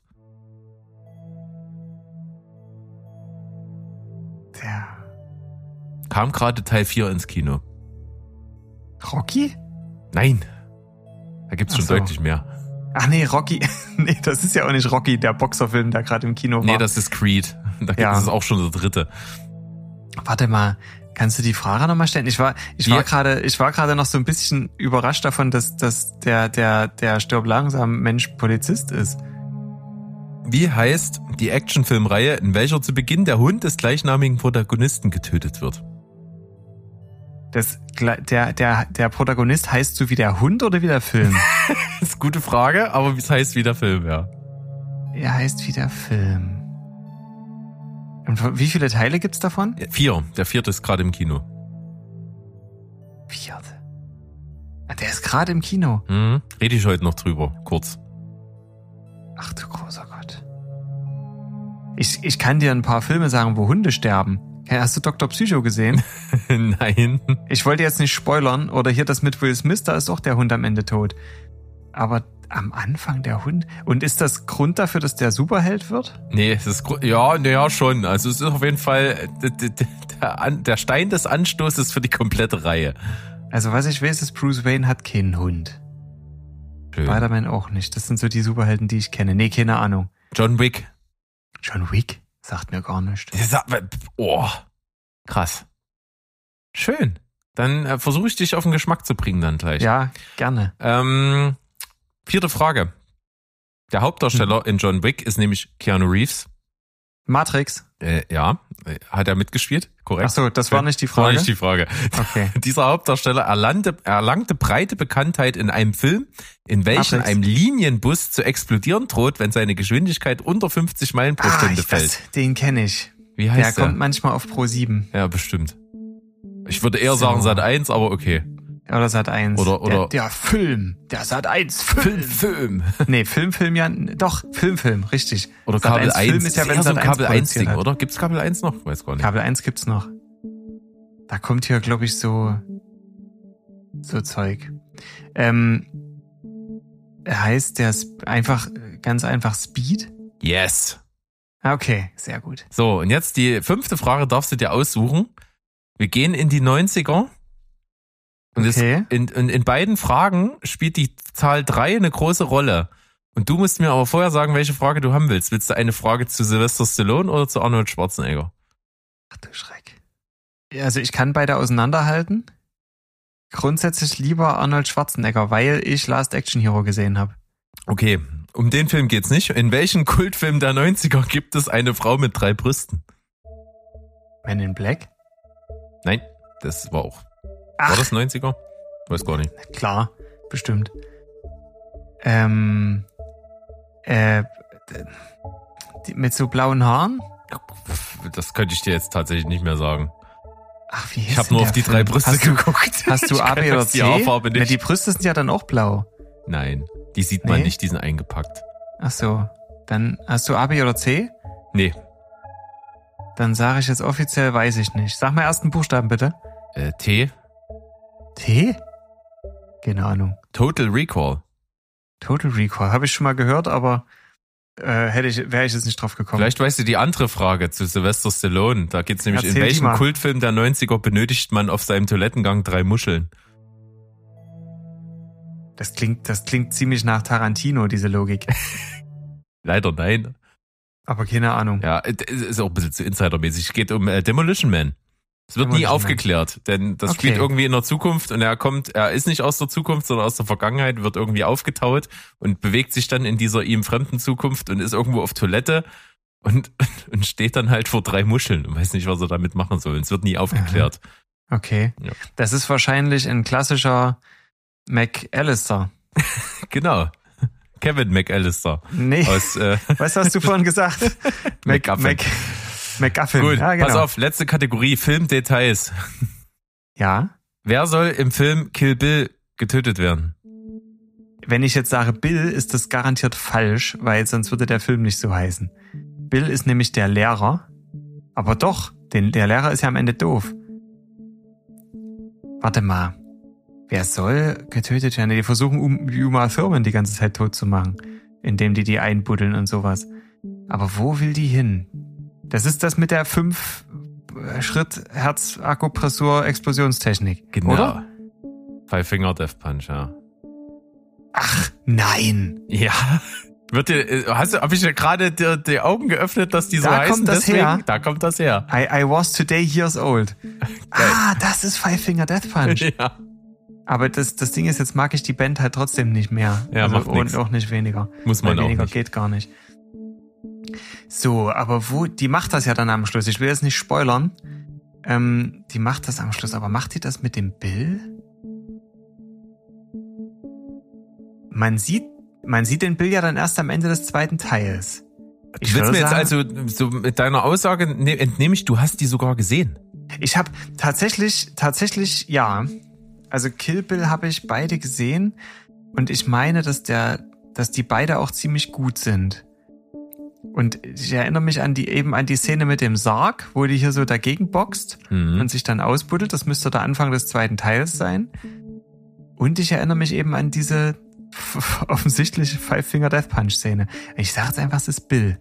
Das ist stimmt. Ach, Wollte dich verwirren? okay, Sehr gut. Ähm, cool. welche Farben haben die Pillen, die Neo in Matrix angeboten werden? Ah, rot und blau. Ja, und welchen nimmt er? Das kann ich ja nicht, nicht mit Gewissheit sagen. Ich würde jetzt erstmal sagen, die blaue. Ich glaube, es ist die rote. Ich weiß es aber, Aber ich nicht. mir auch Matrix, Matrix auch mega schade übrigens. Also das, es gibt so Filme, um jetzt nochmal diesen, diesen Bogen zu spannen. Äh, es gibt so Filme, da tut's mir richtig leid, dass ich die nicht geguckt habe, weil ich, weil ich das Gefühl habe, dass die halt echt cool sind. Und da gehört Matrix zum Beispiel dazu. Ich hatte diesen, ich hatte den guten Willen. Ich habe mir also damals, lass es so, also da habe ich auf jeden Fall, da war ich noch nicht in der Ausbildung oder gerade so, also irgendwie so 2008 oder 2009 rum, habe ich mir die drei Matrix-DVDs gekauft in so einer, in so einem Pappschuber mit der festen, mit der festen Vornahme, mir diese Filme anzugucken und wirklich ganz ernsthaft anzugucken. Es ist nichts geworden. Die stehen bis heute da, sind nicht aufgemacht, sind nicht angeguckt und ich kenne von Matrix, wenn überhaupt, dann den Soundtrack. Und ich habe es noch nicht geschafft, diese Filme mir anzugucken. Krasse Scheiße. Und das tut mir in dem Fall tut's mir tatsächlich leid. Bei Star Wars ist es mir relativ egal, aber bei Matrix tut's mir leid. Stabile Einstellung. Gut, dann bin ich jetzt mal einfach gespannt. Das ist eine total einfache Frage eigentlich, aber könnte sein, dass das bei dir ein blinder Fleck ist. Wie lautet die erste Regel des Fight Club? Die erste Regel des Fight Club ist, äh, man spricht nicht über den Fight Club. Sehr schön. Wirklich? Ja. Okay. Dann, vierte Frage. Bei The Big Lebowski hat der Ach, Dude ein. Lieblingsgetränk. Welches ist das? Ähm, ähm, wenn, ich glaube, wenn du es sagst, wird's mir einfallen. Hast du ihn gesehen? Ich, nee, das will ich nicht. Also, ich, safe ist das dein Humor. Von vorne bis hinten. Das glaube ich dir sogar. Das ist ein, ich möchte es an dieser Stelle mal ein für alle Mal sagen, es ist ein perfekter Film. Es gibt Aha. keinen perfekteren Film als The Big Lebowski. Das ist ein Meisterwerk. Das ist der absolute Okay. Oberhammer.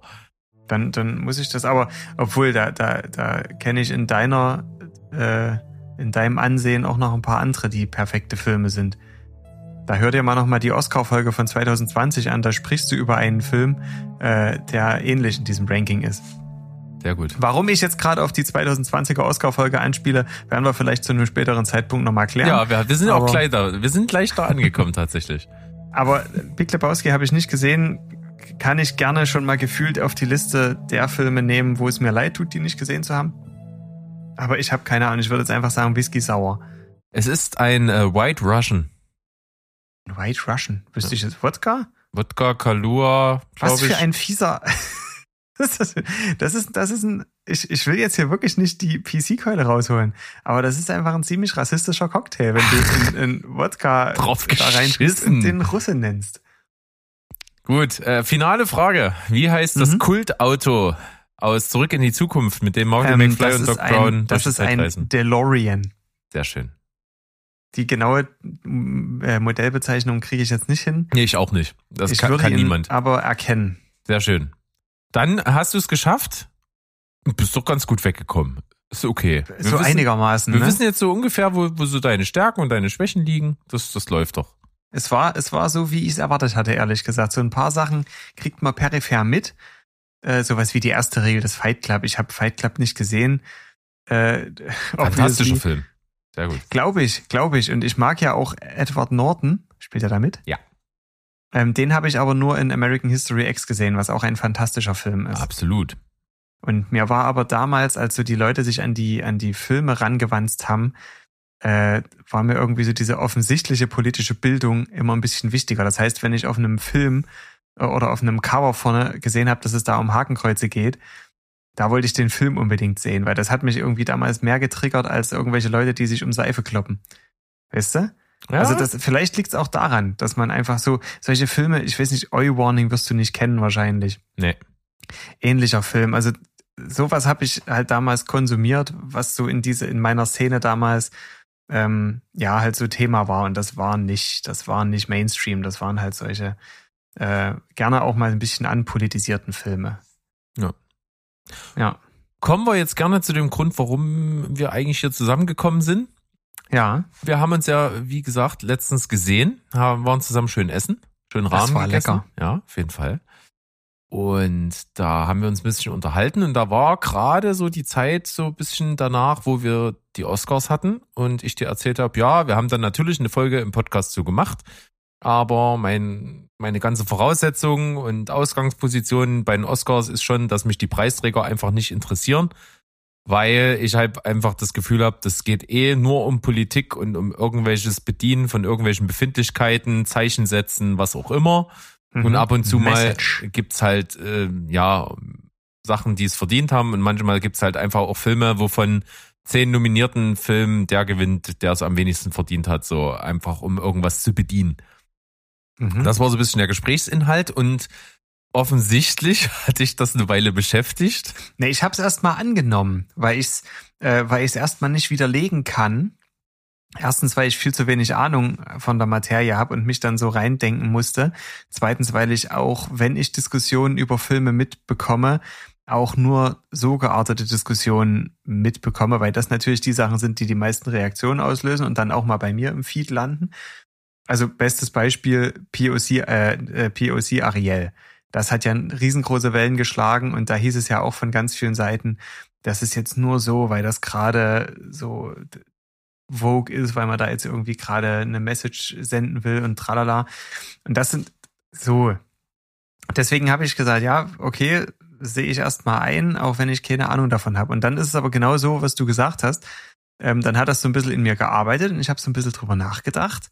Äh, und ja, was ist dann passiert? Das Ergebnis hören wir auf jeden Fall schon mal jetzt. Ich spiele einfach mal diese unglaublich eloquente Sprachnachricht ab, weil ich, ich saß da, das, das kam ja auch zu einem Zeitpunkt, ich weiß nicht mehr genau wann, aber ich glaube, ich hatte auch schon irgendwie eine Flasche Wein im Kopf und dann kam diese Nachricht irgendwie. Echt zu dem Zeitpunkt Ich schon, weiß ja? es nicht, ich glaube schon. Und dann habe ich mir die angehört und war erstmal total baff, habe mich so gefragt, sag mal, hat er das abgelesen? Das war halt gut äh, ausgedrückt. ganz, ganz aufrichtig gesagt habe ich nicht abgelesen und ich habe mich auch wirklich nicht darauf vorbereitet auf die Sprachnachricht, sondern ich habe wirklich, das war so die, die, die fünf Tage vorher kam mir dieser Gedanke immer mal und da habe ich immer gedacht, ja, wenn du mal dazu kommst, machst du hier Captain Stullinger mal eine Nachricht fertig und ähm, das, Ja. das war so aus der Hüfte geschossen. Das sind so war diese- ich selber überrascht. Diese berühmten Gespräche, die man schon hundertmal mit sich im Gedanken führt, Ja, bevor es genau. zum Gespräch kommt. Okay, äh, wir hören die einfach äh, jetzt mal ab und ich würde sagen, äh, feuerfrei. So, guten Abend. Ich habe mir so ein paar Gedanken gemacht und würde die gerne mal mit dir teilen ähm, zu einem unserer Themen, die wir bei unserem Abend hatten, als wir so lecker essen waren. Und zwar das Thema Oscarverleihung und inwiefern popkulturelle Strömungen und aktuelle, sagen wir mal, tagespolitische Themen in die Auswahl der Preistragenden Einfluss haben am Beispiel im Westen nichts Neues und dass eben gerade eine Kriegssituation äh, stattfindet. Ich sehe, dass das natürlich grundsätzlich nichts mit dem Film an sich zu tun hat und mit dem handwerklichen und äh, dass dort sicherlich auch eine gewisse politische Situation einen Film bevorteilen kann. Aber ich weiß gar nicht, ob ich das so schlecht finde. Also ob es denn überhaupt möglich ist, einen Film äh, komplett objektiv zu betrachten. Weißt du? Also du, du, du kannst einen Film nicht komplett objektiv bewerten, weil du einen Film oder eine Serie oder, oder weißt du, Geier, einen Werbespot nie komplett, oder zumindest ich nicht, und das ist jetzt die Frage, äh, komplett objektiv angucken kannst, ohne dein eigenes Empfinden, äh, deine eigene Situation, deine eigene Emotionalität etc. dort mit reinzubringen. Und wenn dann natürlich ein Film das Glück hat, in Anführungsstrichen, ähm, in eine Zeit geboren zu sein, in der ganz viele Leute äh, sich emotional entweder Halt suchen in so einem Film, weil sie einfach mit dem Thema Krieg sehr beschäftigt sind, weil sie einfach Krieg so nah, äh, jetzt für Europa gesprochen, äh, noch nie erlebt haben und sich deswegen diesen Film, der nun zufällig auch eine deutsche Produktion ist, ähm, sehr, sehr an, dieses Films sehr annehmen und diesen Film sehr intensiv erleben. Oh, das klingt so pathetisch, was ich alles so sage, ist Wahnsinn. Ähm, dann finde ich, ist das durchaus ein Wettbewerbsvorteil, ja. Aber dann ist das eine Sache, die man in so einer jährlichen Verleihung durchaus mit beachten kann. Weil die führt einfach dazu, dass der Film einen ganz anderen Impact auf eine Gesellschaft hat. Und von daher finde ich das gar nicht so doof, äh, dass das, dass das einen Einfluss hat auf so eine LGBTQ-Diskussion, ähm, die einfach zur Zeit gehört. Also die ja sowohl äh, zur Zeit gesellschaftlich gehört, als auch zur Zeit filmerisch gehört. Also die Leute, die solche Filme machen, die machen sich natürlich auch Gedanken. Und äh, wenn jemand einen Film macht, in der eine lesbische Schwarze die Hauptrolle hat, ähm, dann ist das sicherlich auch Tribut an die Zeit, in der ähm, sehr stark und auch sehr polarisierend wahrscheinlich über die Rechte von sowohl oder über die Nicht-Rechte oder über die Nicht-Privilegien von Schwarzen und Lesbischen und Schwulen und allem Ananas und was dazwischen so passiert, ähm, sich auseinandergesetzt wird. Und das finde ich darf in einer Preisverleihung, die jährlich stattfindet, das muss man immer dazu sagen, die jährlich stattfindet, die also quasi den Zeitgeist beachten muss, weil das das einzige jährliche Update ist, ähm, muss das stattfinden. Würden die Oscars aller zehn Jahre verliehen, würde das ganz anders aussehen. Aber in der jährlichen Geschichte halte ich das für durchaus äh, gar nicht so schlimm, dass das dort einen Einfluss hat, sondern eher sehr verständlich. How look you set? Schönen Abend, schöne Grüße. Ja, how look you set? das, das, war jetzt tatsächlich so ein bisschen das, das grande Finale, wo ich alles wieder kaputt gemacht habe. Nee, also sagen wir es mal so. Diese, diese Sprachnachricht erreichte mich. Ich bin selber ganz überrascht, wie eloquent ich mich ausgedrückt ja, habe. Ja, ne, ich gesagt. auch. Ich war auch überrascht. Also vor allem so im krassen Kontrast zu dem, was ich jetzt die letzte halbe Stunde hier so abgefeuert habe. An, ja, genau. Äh, es geht auch anders. So, und die hat mich natürlich dann auch irgendwie erreicht und ich dachte mir, okay, da ist viel richtig, was er, was er so sagt. Auch wenn es relativ konträr zu meiner Meinung ist, so was ich mit dir besprochen hatte. Und dann habe ich das mal hier so ein bisschen reingegeben in die Gruppe, so als Idee, ja, da könnte man eigentlich das mal zum Anlass nehmen, das abzuspielen und dann drüber zu sprechen. Über die Aspekte, die das so ein bisschen aufmacht. Äh, das muss jetzt ja keine Stundendiskussion werden, aber es gibt so ein paar Sachen, über die man sich mal austauschen könnte. Und als ich dir das dann kundgetan habe, dachtest du, okay, dann bereite ich mich doch mal richtig cool vor. Und dann ist ja irgendwie erstmal was passiert. Das, habe ich, das habe ich auf jeden Fall richtig gut gemacht. Ich bin, ich bin ganz motiviert in diese Vorbereitung reingegangen und habe gedacht, das Erste, was du jetzt machen solltest, ist auf jeden Fall äh, die Steven Spoilberg-Folge hören, in der es um die Oscar-Verleihung geht. Und habe mein, mein Spotify aufgemacht. Es gibt auch ganz viele andere Streaming-Plattformen, aber ich nutze Spotify. Ähm, und habe Steven Spielberg gesucht und mir wurde dann tatsächlich direkt in dieser Suche eine Oscar-Folge angezeigt. Da habe ich gedacht, naja, das wird schon die letzte sein, drücke ich mal drauf, lade ich mal runter und hören wir das dann in Ruhe an. So, und dann hörte ich mir die Folge an und war erstmal, also ich war ein bisschen verwirrt, als das alte Intro kam, was ich ja damals noch kannte, wo ich ja aber wusste, es gibt schon irgendwas anderes, Neues, Freshes äh, dachte ich, okay, dann werden die bestimmt in einem von ihren 500 Formaten jetzt einfach dieses Intro noch gemacht haben und habe mir nichts weiter dabei gedacht. Und dann habt ihr in dieser, äh, in dieser Folge, dann war auch nur Steven und du. Das hat mich als nächstes verwirrt, weil ich wusste ja, dass es einen Mo gibt, dass es einen Sandro gibt, auch wenn ich die alle nicht persönlich kenne. Dachte ich, okay, haben die bestimmt keine Zeit. Sei es drum, da machen sie halt zu zweit hier ihre wichtige Besprechung. So, und dann habt ihr von Filmen gesprochen, die ich alle namentlich irgendwoher kannte. So, und ich war immer überrascht, ja, also die reden von Joker. Ist Joker wirklich so, also ich weiß, dass es diesen Film in den letzten Jahren gab. Ich habe mal gerechnet, überlegt, werden die Oscars immer im Nachhinein vergeben für Filme, die schon über ein Jahr draußen sind oder da gab es doch irgend sowas. Ich habe mir keine Gedanken gemacht, nur immer so ansatzweise. Und dann habe ich irgendwann im letzten Satz hast du gesagt, das war die Oscarverleihung 2020. Vielen Dank fürs Zuhören. Und ich habe gedacht, nee, es ist wirklich nicht der Ernst. Ist denn mein Ahnungslevel so gering, dass ich über anderthalb Stunden nicht mitbekomme, dass wir einfach eine drei Jahre alte Folge hier gerade äh, in meine Ohren reinlaufen lassen und ich das nicht mitkriege. Ich habe auf jeden Fall in der Vorbereitung die Folge von 2020 gehört, aber was ich ziemlich interessant fand, ist, dass da auch ganz viele Punkte, die für die Diskussion vielleicht gar nicht uninteressant sind, ja auch schon eine Rolle gespielt haben. Also auch das Thema ähm, Zeitgeist und Verbindung mit Preistragenden äh, da schon eine Rolle gespielt hat. Ähm, also insofern war es vielleicht auch gar nicht so schlecht, um einfach mal zu sehen, dass das nicht ein Thema aus diesem Jahr ist, ähm, sondern einfach ein Thema, was schon eine Weile länger äh, die Oscars beschäftigt. Die im Übrigen gar nicht Oscars heißen, das ist ein Spitzname. Hast du das gewusst? Ja klar, das sind, sind die Academy Awards. Academy Awards. Schade. Naja, gut. Ja, da wolltest du mich aber, jetzt äh, hinterm Ofen vorlaufen. Nein, das, das, nee. Äh, das war relativ klar, dass du das weißt. Ja, aber es ist auf jeden Fall so, das ist, zieht sich schon seit längerem. Also eigentlich schon immer ist das irgendwo mit Teil und es ist mal mehr und mal weniger extrem.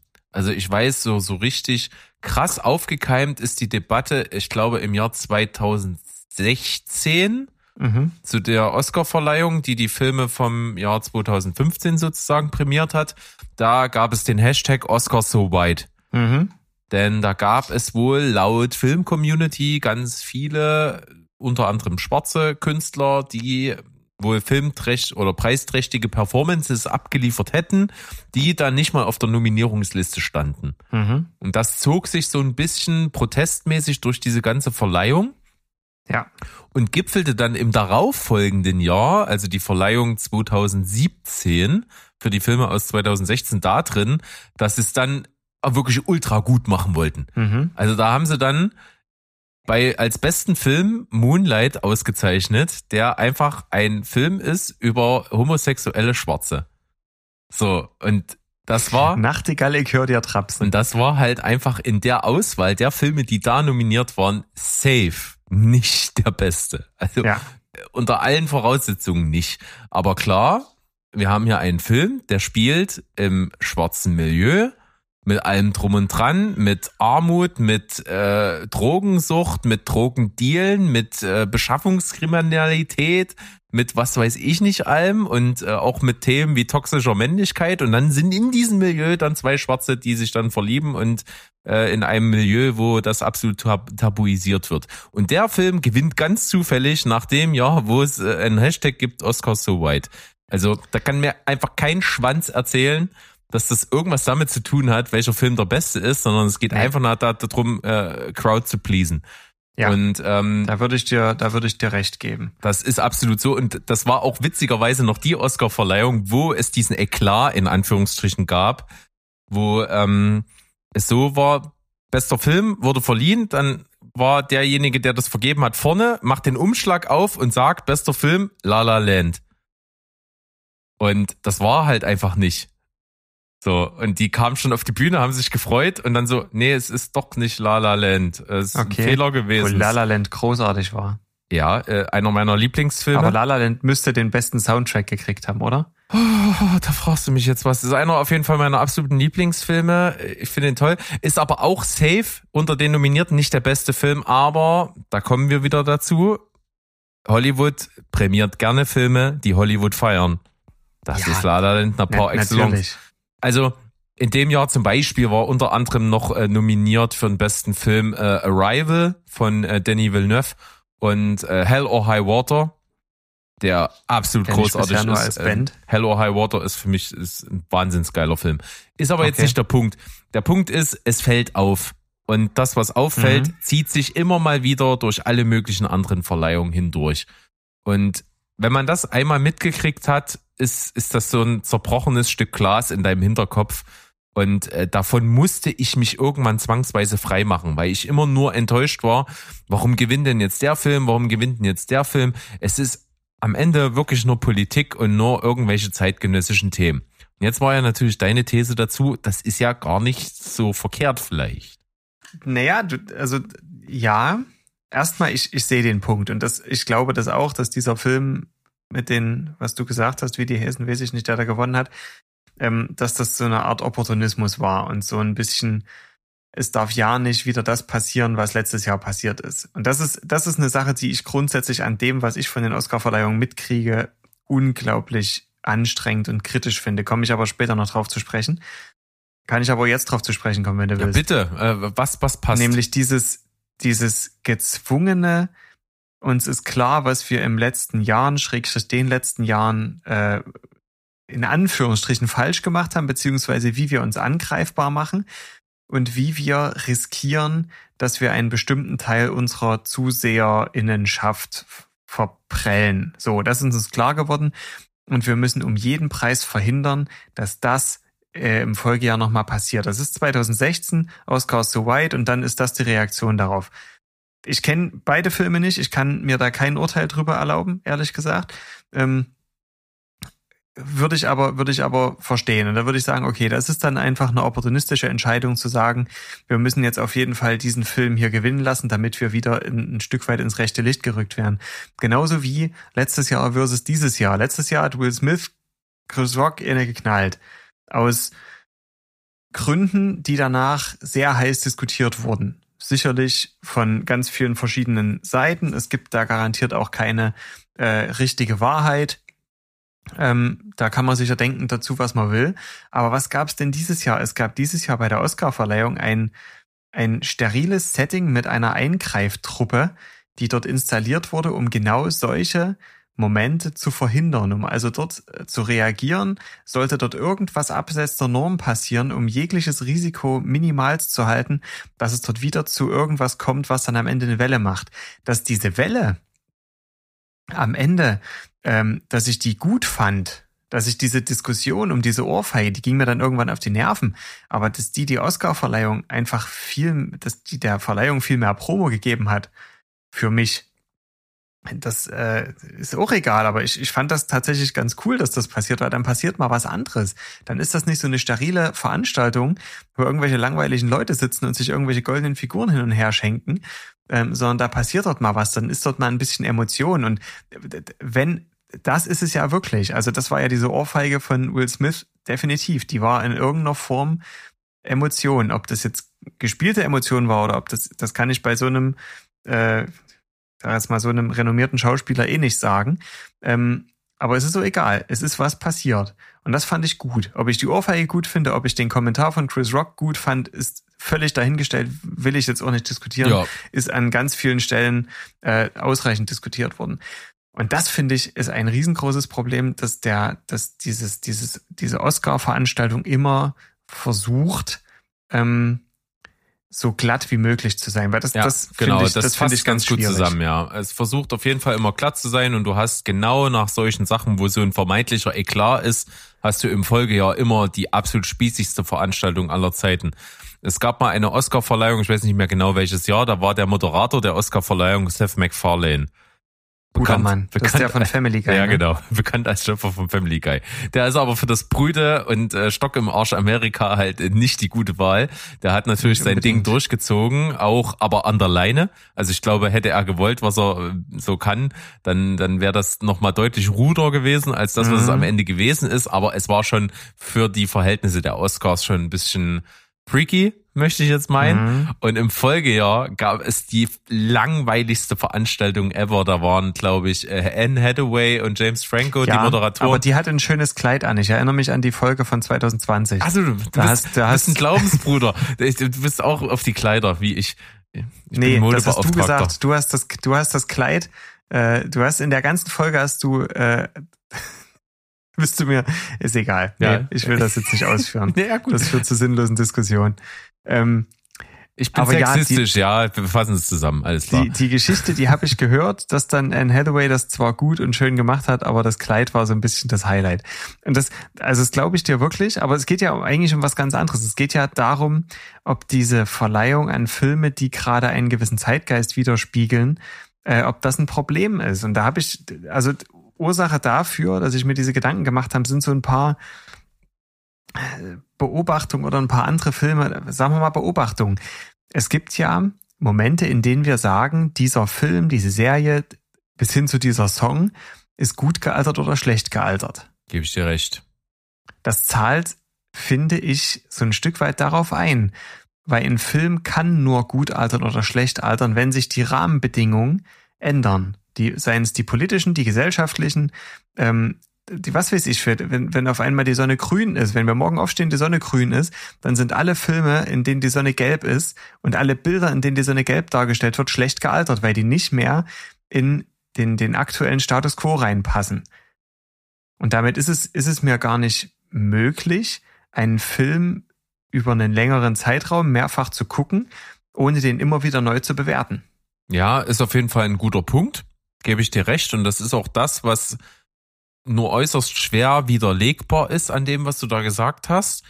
Und es ist ja auch eine Sache, die zieht sich ja wie so ein roter Faden durch den Podcast hier, weil ich bin da auch ein großer Vertreter von. Für mich sind Filme auch immer irgendwie Zeitgeist. Und das bedeutet auch, dass so ganz große Klassiker, teilweise Filme, die vor meiner Geburt gedreht wurden und rausgekommen sind, dass die sehr hoch gehypt werden und dass das bei mir so ein 50-50-Ding ist, ob ich die cool finde oder nicht. Denn einige davon waren bestimmt zu der Zeit, als sie rausgekommen sind, absolut bahnbrechend. Und mhm. manche hast du schon 5000 Mal in besser jetzt mittlerweile gesehen. Das ist ganz normal, weil die Filme machen vielleicht irgendwas zum ersten Mal und spätere Filme, die du dann kennst, mit denen du aufgewachsen bist, machen das auch. Die kopieren das im Anführungsstrichen, entwickeln das vielleicht ein bisschen weiter oder ähnliches und äh, mhm. das ist dann dein Punkt, von dem aus du gehst. Und dann siehst du mal das Original, das vermeintliche und denkst dir, okay, habe ich schon mal besser gesehen. Und das hat ganz viel mit Zeitgeist zu tun. Und es gibt wenige Filme, die absolut losgelöst von diesem Zeitgeist funktionieren. Eins unserer Paradebeispiele ist und wird immer sein die zwölf Geschworenen. Die zwölf Geschworenen kannst du dir heute immer noch angucken. Der Film ist aus dem Jahr, lass mich nicht lügen, warte, äh, zwölf Geschworenen, ich hab's nicht parat von 1957. Den kannst du dir jetzt noch genauso mhm. angucken. Der funktioniert eins zu eins noch genauso. Das macht einen Film zeitlos. Und das sind tatsächlich eher Filme, bei denen ich sage, wenn es um reine Filmkunst geht, sind die die Favoriten eigentlich, die die Preise abräumen sollten. Denn sie funktionieren losgelöst von dem jeweiligen Jahr und Zeitgeist, in dem sie rausgekommen sind. Aber das kannst du ja dann gar nicht, das kannst du ja dann gar nicht sagen. Äh, bei einer jährlichen Verleihung. Das kann ich ja sagen bei einer Verleihung, die einmal alle 25 Jahre stattfindet. Ja, aber die gibt's ja nicht. Naja, dann müssen wir die mal machen. Ja, aber das guckt sich doch kein Schwanz an. Meinst du? Ja, nee, nicht. Das glaube ich eben nicht. Das ist ja dann wie die ultimative Chartshow mit Oliver Geisen einfach nur für 25 Jahre. Und, und die dann aber auch wirklich. Guckt das jemand? Das gucken wahrscheinlich genug Leute. Ja, ich weiß nicht. Aber, aber das ist doch, das ist doch eigentlich interessant. Also die, die Oscars interessieren mich tatsächlich nicht. For relativ obvious reasons. Ähm, weil die einfach jährlich stattfinden und genau das abbilden, nämlich die Filme aus dem Vorjahr dann einfach prämieren. So, von den Filmen kenne ich maximal 0,01. Den habe ich mal irgendwo gehört. So, das ist dieses Jahr zum Beispiel Sonne und Beton. Davon habe ich gehört, ich habe den Film nicht gesehen, aber ich weiß, dass es den gibt. So, der wird sicherlich keinen Oscar kriegen, werden wir sehen keine Ahnung, es kann ja alles passieren in dieser Welt. Ähm, aber das ist, das ist gar nicht das, was ich meine. Viel interessanter fände ich wirklich ein, eine Zusammenfassung und quasi so ein, äh, eine Verdichtung aller Filme aus den letzten 20 Jahren, aus, nehmen wir aus den letzten 35 Jahren. Ich bin jetzt 35 Jahre alt. Wie interessant wäre denn das, eine Veranstaltung zu haben, die muss ja nicht an einem Abend wegmoderiert werden, sondern die muss über mehrere Wochen gehen, wo du sagst, was ist in den letzten 35 Jahren an Filmen rausgekommen? Wie können die äh, versucht werden, so, sowohl auch im damaligen Zeitgeist als auch im heutigen Zeitgeist bewertet zu werden? Wie können die anhand der technischen Gegebenheiten von damals bewertet werden und wie können die irgendwie versucht werden, objektiv dort quasi zu graden? Und da, da fällt mir ein Beispiel ein ähm, vielleicht fällt dir das auch ein, ein Film, der damals, glaube ich, 95 rauskam und in einem zentralen Aspekt seiner Zeit um mindestens 15 Jahre voraus war. Und da sind wir gar nicht so weit weg von PC und, äh, und Schwarz-Weiß und privilegiert und nicht privilegiert. Ja, was? Hast du mir jetzt gerade eine Frage gestellt? Ja, ja. Ach so. Fällt dir, fällt, kann, kannst du dir vorstellen, welchen Film ich meine? Der damals, ich, glaube von 95, weiß ich nicht. Das kann auch 96 oder sowas sein, kann auch 94 sein. Relativ langer Film, sehr, sehr bekannter Film, glaube ich, prämiert mit elf Oscars damals. Ähm, muss aber auch nicht stimmen. Keine Ahnung. Du, du ich Ähm, bin, ich bin, ich habe zu viel äh, Alkohol getrunken. ich Ähm, kann es dir nicht Forrest sagen. Gump. Ah, Forrest Gump. Nee, Forrest so viele Gump. Oscars hat er gar nicht gekriegt. Kleine Anmerkung der Redaktion. Berg hat keine Ahnung, denn Forrest Gump hatte 13 Oscar-Nominierungen und hat ganze sechs gewonnen. Over and out. Na, sag ich doch. Ähm, Forrest Gump war damals, ich weiß wirklich nicht, wann er rausgekommen ist. Und ich kann nicht googeln, weil sobald ich hier aus dem Fenster rausklicke, hält meine Aufnahme an. Haben wir vorhin schon rausgefunden. Ähm, Forrest Gump ist sehr gut gealtert. Ist ein sehr, ein ziemlich weißer Film, wenn wir jetzt in diesen Kategorien denken. Ähm, aber hat diese eine, äh, diese eine Figur, nämlich Baba, die von allen irgendwie so ein bisschen gefühlt belächelt wird, weil er sicherlich auch eine Menge Angriffspotenzial bietet und damit meine ich um Gottes Willen nicht seine Hautfarbe, außer von Forrest Gump. Dem ist das von Anfang an völlig egal und der sieht in diesem, äh, in diesem Protagonisten einfach nur den Menschen. Dem ist völlig egal, wo der herkommt, wie der heißt, wie, wie lustig der manchmal aussieht, wenn er, wenn er spricht. Und das, wenn das regnet von oben, dass dem das in den Mund reinregnet, ohne dass er den Mund aufmacht. Und solche Geschichten, das sind völlig egal. Und der geht da völlig vorbehaltlos ran. Und das fand ich für die Zeit, in der der Film rausgekommen ist, ähm, wahrscheinlich schon sehr, sehr progressiv, so dass der Film einfach 15 Jahre später, ähm, was sowas angeht, immer noch genauso gut funktioniert. Weißt du, was ich meine? Ja, hinkt ein bisschen, weil das haben schon so viele andere Filme vorher gemacht. Der Unterschied ist Aha. nur, dass Forrest Gump halt einfach super populär war für die Zeit, weil es halt extrem viele popkulturelle Themen in sich verarbeitet. D- Bestes Beispiel, was mir jetzt einfällt, es gab diesen riesen Shitstorm ähm, jetzt vor, glaube zwei Jahren oder irgendwann, da ging es um Otto Walkes, der Mhm. äh, diesen riesen Rassismusvorwurf auf einmal sich gegenüber sah, weil er in seinem einen Film da hier äh, das Wort Neger verwendet hat. Der Äh, 20 Jahre alt ist der Film. Ja, genau. Äh, Mhm. und, und hier, schwarzer Kopf, schwarzer Bauch, schwarze Füße, das ist Originalzitat aus dem Film. Mhm. Und ähm, eigentlich steckt ja absoluter Antirassismus hinter diesen, hinter Mhm. dieser ganzen Szene, weil es genau um das, was du gerade gesagt hast, geht. Denen geht's ja überhaupt nicht darum, was, was da kulturell oder dahinter als Person irgendwo dahinter steht, sondern einfach nur das augenscheinliche Merkmal, okay, ähm, die Leute sehen dich als das und das, wir nutzen das jetzt, um den Leuten den Spiegel vorzuhalten und zu sagen, pass auf, ähm, du hast die Eigenschaft und das ist das, was die Leute triggert und wir nutzen das zu unserem Vorteil und zeigen eigentlich damit in dieser Szene, wie krank da schon Vorurteile, Rassismus, was weiß ich nicht alles ist, ist im Grunde genommen die gleiche Szene, nur in einem deutlich weltweit unbekannteren Film. Ja, gutes, äh, gutes Beispiel an der Stelle. War mir gar nicht so krass bewusst, dass es diesen Shit- Shitstorm gab, wie du sagst. Aber das zahlt grundsätzlich darauf mit ein. Aber es zahlt eben genau auch darauf mit ein, dass Filme gut altern können, beziehungsweise schlecht altern können. Ähm, und in dem Fall ist es wahrscheinlich einfach schlecht gealtert, weil du hast, du hast vorhin angesprochen hier mit, mit Kind und so. Ich stelle mir dann vor, beziehungsweise ich kann es ja auch aus einigen, äh, aus eigener Erfahrung sagen, wie erlebe ich mit meiner Sozialisierung, mit meiner, nennen, nennen wir es nicht gleich Erziehung, aber ich weiß nicht, ob Sozialisierung oder Sozialisation heißt, ich glaube Sozialisierung, aber das ist Wortklauberei, haben wir keine Zeit dafür. Wie erlebe ich Filme von, von vor meiner Zeit und wie erlebe ich Filme, die ich bewusst mitgenommen habe oder Serien oder oder sonst hier Darkwing Duck und so ein Zeug, was ich damals immer geguckt habe. Ähm, und genau dieselbe Frage kann ich natürlich auch stellen. Wie nimmt oder wie wird meine Tochter die Filme aufnehmen, wenn sie sie mal sieht, die ich damals so geguckt habe? Und bei mir ist es ja diese diese ganzen Filme der Vorgeneration, dass da was denn zum Beispiel so ein, so ein Manfred Krug irgendwie Liebling Kreuzberg oder sowas. Sagt ihr das nee, was? gar nicht. Ich bin, bin Sagt im deutschen Film nicht sonderlich bewandert, ehrlich es ist, gesagt. es ist eher auch eine Serie. Ähm, oder geh mal, das, das klassische Beispiel hier, ähm, das, was zu Silvester immer alle gucken. Mit dem Dinner Alfred. for One, ja. Nee, nicht Dinner for One. Ach so, Ekel Alfred.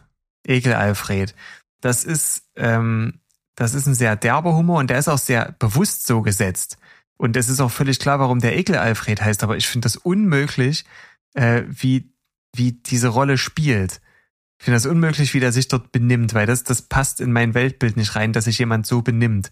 Und ich muss aber davon ausgehen, dass es in der Zeit, in der dieser, dieser Film oder diese Serie oder was für sie spielt, ähm, dass das an der Tagesordnung war, dass sich so verhalten wurde gegenüber seiner Familie. Ansonsten, wer, wer soll denn auf so eine Idee kommen, sowas so zu spielen?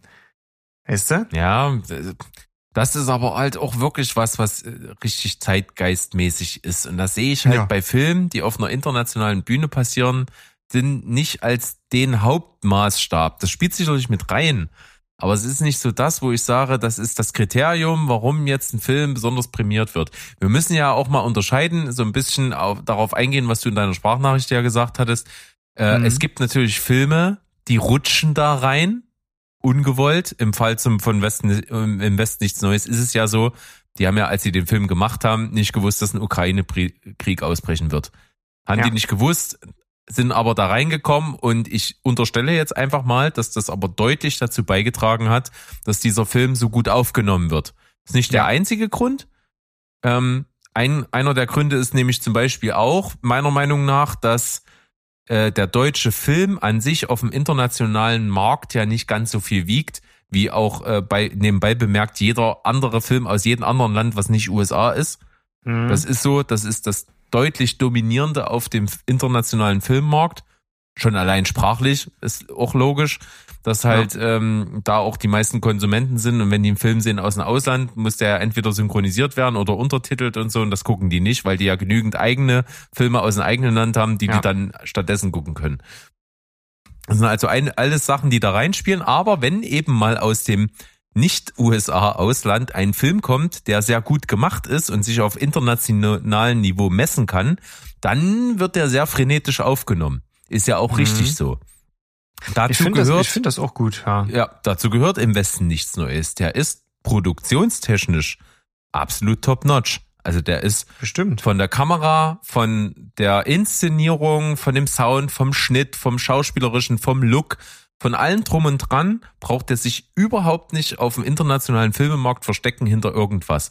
Das, das, das kann bei weitem nicht jeder deutsche Film.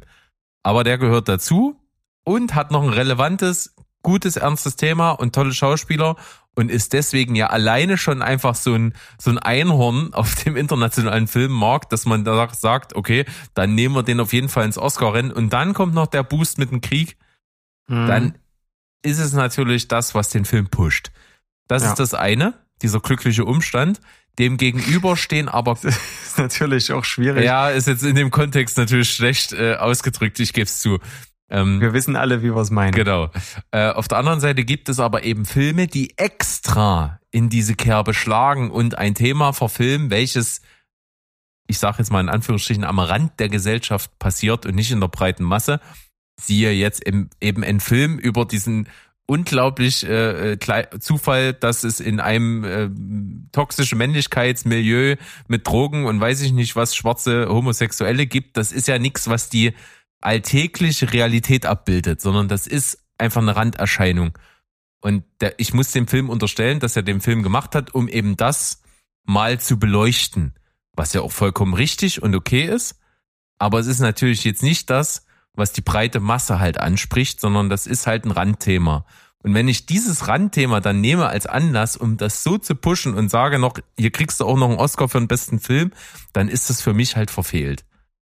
Aber das ist, das ist ja grundsätzlich das Thema. Also den letzten Satz nehme ich jetzt mal raus. Also ja, da kriegst du eben den Oscar, dann ist es verfehlt, da gebe ich dir recht. Aber wann und, und auf welche Weise sollen wir denn anfangen, äh, Themen von marginalisierten Randgruppen, und das können Leute mit, mit dunkler Haut sein oder mit, mit anderer Haut als eben weiße Haut, äh, das können Homosexuelle sein, das können alle Leute aus irgendwelchen Queerbewegungen sein, aus irgendwelchen LGBTQ-Tralala-Geschichten. Ähm, wie soll es denn funktionieren, diese, äh, diese Gruppen, diese, diese Menschen als gleichwertigen Teil einer Gesellschaft wahrzunehmen, wenn nicht über solche über solche Filmprojekte beispielsweise auch. Also, aber da reicht doch die Nominierung. Ja, natürlich. Die könnte. Der muss doch am Ende nicht gewinnen. Und das ist auch der Punkt, wo ich sage, das könnte durchaus eine Verbesserung sein. Das hat auch, ich weiß nicht, ob es in der Folge jetzt war, aber das ist so, ein, so, ein, so eine Meinung von Sandro vor allen Dingen. Der hat gesagt, pass auf, es wäre ja einfach gut, schon alleine in der Nominierung eine Vielfalt zu haben. Selbstverständlich. Bei diesen Oscars war es ja jetzt so, wir haben ja als Preisträger und auch in den Nominierungen größten Teil ein Pulk von, was weiß ich, ich sage jetzt mal, so zehn Filmen, die viel nominiert waren und der Rest noch so ein bisschen Beiwerk. Mhm. Und gewonnen haben im, im Vorrangigen ja eigentlich auch nur zwei. Das waren Everything Everywhere All at Once und im Westen nichts Neues. Das waren die beiden großen Abräumer. Mhm. Obwohl es ja so eine große Vielfalt von Filmen gibt und dafür gibt es ja auch Kategorien, dass jeder Film kann ja auch in einer bestimmten Kategorie für irgendwas stehen. Und dann kann man halt wirklich da so bunt wie möglich mischen und dann alleine durch die Nominierung gehen die doch ins Rampenlicht und kommen in mhm. diese Relevanz, die es braucht. Und da gebe ich ja vollkommen recht. Aber warum muss der am Ende gewinnen? Haben eine, haben eine Chance, objektiv bewertet zu werden. So. Und das ist das, was am Ende sein soll. Und alles das, was darüber hinaus passiert. Und wie gesagt, ich kenne den Film nicht. Ich nehme das, was du sagst, jetzt als Wahrheit an. Äh, und alles das, was darüber hinaus passiert, nämlich dass sich dann dieser Film mit den äh, homosexuellen Schwarzen durchsetzt gegen Filme, die objektiv filmerisch besser sind oder irgendwie anders, das ist positiver Rassismus. Das ist dieses, diese vorauseilende, äh, vorauseilende Entschuldigung sozusagen, äh, zu sagen, bevor wir uns am Ende für irgendwas entschuldigen müssen, ähm, dann muss der Film mit den Homosexuellen, mit den Schwarzen, mit den, wisst der Geier was, ähm, müssen wir den auf jeden Fall von Grund auf schon mal besser bewerten. Da muss der schon mal irgendwie so einen kleinen Vorsprung kriegen. Das ist aber eine Sache, die, ähm, das hat nichts mit nicht gönnen zu tun, aber ich glaube, das, das darf, das sollte gar nicht passieren, sondern das Ziel soll ja sein, die wirklich als gleichwertig äh, einfach zu erkennen und zu sehen. Aber solange es bei einem Film wie Ariel wo also eine schwarze Hauptdarstellerin die Ariel spielt, solange sich dort so echauffiert wird darüber, warum müssen wir jetzt auch noch die Ariel schwarz machen und warum müssen wir jetzt alle die in dieses Horn blasen? Wir müssen nicht in dieses Horn blasen, aber es sollte einfach völlig normal sein, ähm, dass Schauspieler und Schauspielerinnen, unabhängig davon, welche Hautfarbe sie haben, egal welche Rolle spielen können, weil es einfach egal ist. Und ich, ich vergleiche das immer mit so einer Pendelbewegung oder das ist immer so das Bild, was ich im Kopf habe. Äh, das Pendel startet auf der einen Seite, Hashtag Oscar so white, wäre so die eine Seite, vereinfacht dargestellt. Und jetzt pendelt das Pendel los und das Pendel bleibt nicht in der Mitte stehen. Das sagt die Physik. Solange wir uns nicht im Vakuum bewegen, bleibt das Pendel nicht in der Mitte stehen, sondern wird weiter ausschlagen und wird eben auch in die andere Richtung ausschlagen, wo dann an der einen oder anderen Stelle auch mal ein bisschen übertrieben wird, wo an der einen oder anderen Stelle mal ein Oscar vergeben wird an einen Film, der vielleicht objektiv nicht der beste ist, aus Opportunismus oder aus, ich habe es jetzt gerade als positiven Rassismus bezeichnet, ähm, und dieses Pendel wird auch wieder zurückschlagen. Und irgendwann wird sich das Pendel, und das ist das, was, was am Ende das Ziel sein sollte, wird sich dort in der Mitte einpegeln, wo alle Leute unabhängig von Religion, Sexualität, Hautfarbe, diesen ganzen, diesen ganzen Geschichten, die eigentlich völlig egal sind, ähm, dann auch wirklich dort treffen, wo es egal ist. Und dann wird man nicht mehr Schauspieler und Schauspielerinnen besetzen, weil sie schwarz sind, sondern Schauspieler und Schauspielerinnen besetzen, weil sie gut sind. Und weil sie einfach in die Rolle passen. Aber da sind wir leider gesellschaftlich noch nicht, weil es einfach, ja, da, da müssen wir ja gar nicht mit, nicht. müssen wir ja gar nicht mit Hautfarbe und Religion, da können wir ja mit Männlein, Weiblein anfangen. Äh, also mal unabhängig von allem, was dazwischen passiert oder was, was manche Leute da gerne passiert hätten, keine Ahnung. Ähm, da ist einfach noch ein viel zu großer Unterschied und eine viel zu große Ungleichheit in den Köpfen, äh, als dass man hier wirklich schon sagen könnte, ne? Also, also würde man hier wirklich schon sagen können, es ist übertrieben. Zu dem Thema gebe ich dir auf jeden Fall recht. Es gibt ähm, da, dass das irgendwie passiert, ist klar. Und je natürlicher das in einen Film eingebaut wird, desto besser. Mhm. Na, immer dann, wenn du das nicht hinterfragst, warum jetzt die Figur gerade eben nicht hetero ist, sondern äh, homosexuell zum Beispiel oder eben warum diese Figur jetzt unbedingt schwarz sein muss oder was auch immer. Das, wenn du dich diese Frage nicht stellst, dann ist es immer schon mal gut, dass du es ja. einfach als gegeben hinnimmst. Du hast oft ein bisschen diesen Pendelfall, den du gerade jetzt beschrieben hast, dass es ein bisschen sehr obvious ist, ne? dass jetzt unbedingt diese Figur so besetzt wurde, damit man das auch bedient. Das passiert sehr, sehr häufig, vor allen Dingen bei Netflix. Muss ich jetzt einfach mal so adressieren. Das passiert wirklich häufig. Wenn da eine Serie gemacht wird, kannst du safe davon ausgehen, bei einer Netflix produzierten Serie ist irgendwo eine LGBTQ äh, irgendwas Figur Mhm. äh, mit am Start. Das, das, das kannst du da absolut von ausgehen. Sei es Wird drum, die aber auch, und das ist jetzt die Frage, wird die dann auch von einer solchen gespielt? Von einer LGBTQ-Person? Na, hoffentlich nicht, weil dann sind wir bei den Amazon-Richtlinien und das ist Abschaffung der Schauspielerei. So. Ist so. Ganz ehrlich. Ja. Ist, ist für mich Abschaffung der Schauspielerei. Wenn jetzt nur noch ein Jude einen Juden spielt und nur noch ein Schwuler einen Schwulen spielt, dann sind wir, dann brauchen wir keine Schauspieler mehr, weil dann nehmen wir uns nur noch die Leute, die das sind, was da verkörpert werden soll. Ist eine interessante Sichtweise. Dann, Ich- hast, dann ist nicht deine Qualifikation die Beherrschung des Schauspiels und des Handwerks des Schauspiels, sondern nur noch die Qualifikation, bist du das oder bist du das nicht. Ich habe das Gefühl, diesen Gedanken nehme ich mir die nächsten drei Wochen mal mit. Da gibt's dann mal eine Sprachnachricht dazu. ähm, Sehr gut. aber das, richtig, jetzt, jetzt wollte ich an, an irgendeiner anderen Stelle Nee, einsetzen. aber das macht, glaube ich, Ähm, einfach zu viel auf jetzt. Ähm, Ja. Das müssen wir nicht noch mitdiskutieren. Äh, trotzdem ist es ein interessanter Gedanke.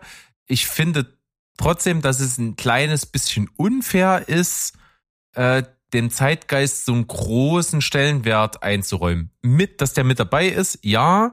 Ich finde es aber unfair, Filmen, die vielleicht handwerklich im filmischen Sinne super gut gemacht sind, einfach eine kleinere Chance einzuräumen, weil die eben nicht zeitgenössische Themen bedienen. Das finde ich schade, weil die dann sonst nie eine, eine Chance hätten, prämiert zu werden. Welche Kategorie hat im Westen nichts Neues gewonnen? Äh, bester internationaler Film, bester ähm, beste Filmmusik, beste Kamera und noch irgendwas. Ich glaube, es waren So, und vier. jetzt haben wir zwei Punkte. Jetzt haben wir zwei Punkte, die relativ klar sind, dass die nichts mit dem Zeitgeist zu tun haben. Oder zumindest mit dem, mit der, sagen wir mal, Parallelität zum Zeitgeschehen und der Filmhandlung, nämlich Musik und Kamera. Musik und Kamera sind zwei Sachen, die kann ich völlig abseits von gesellschaftspolitischen Strömungen betrachten. Nämlich, ist die Musik gut oder ist die Musik nicht gut? Oder? Ja, ich glaube, da gibt's auch Betrachtungsweisen. Ne? Also ich, ich tatsächlich, ich bin ja witzigerweise trotz meines musikalischen Hintergrundes überhaupt keiner, der ein Fable hat für Filmmusik. Immer Mhm. sehr zum Unverständnis meiner äh, Podcast-Kollegen, äh, vor allen voran Mo und Mo vor allen Dingen. Äh, aber ist so, ich fühle das nicht. Und wenn ich einen Film-Soundtrack als besonders gut erachte, dann ist er meistens wahrscheinlich sehr, sehr herausragend, wenn es mir auffällt. Und ich finde tatsächlich die Filmmusik von Im Westen nichts Neues sehr gut. Deswegen Okay. glaube ich, ist das nicht ganz unverdient. Bei der Kamera kann man sich schon wieder drüber streiten, ob das bei den Mitnominierten unbedingt die beste Wahl gewesen wäre. Sei es drum, will ich jetzt gar nicht kritisieren. Szenenbild hat sicherlich auch was für sich.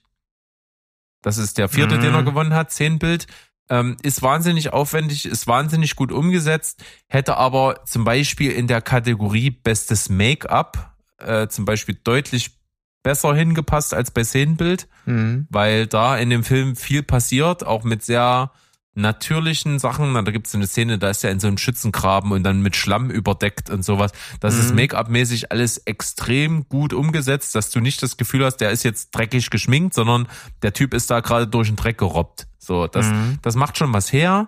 Äh, kann man alles ein bisschen auseinanderklamüsern. Bester internationaler Film kann ich jetzt persönlich gar nicht so beurteilen, weil ich jetzt die anderen auch nicht gesehen habe.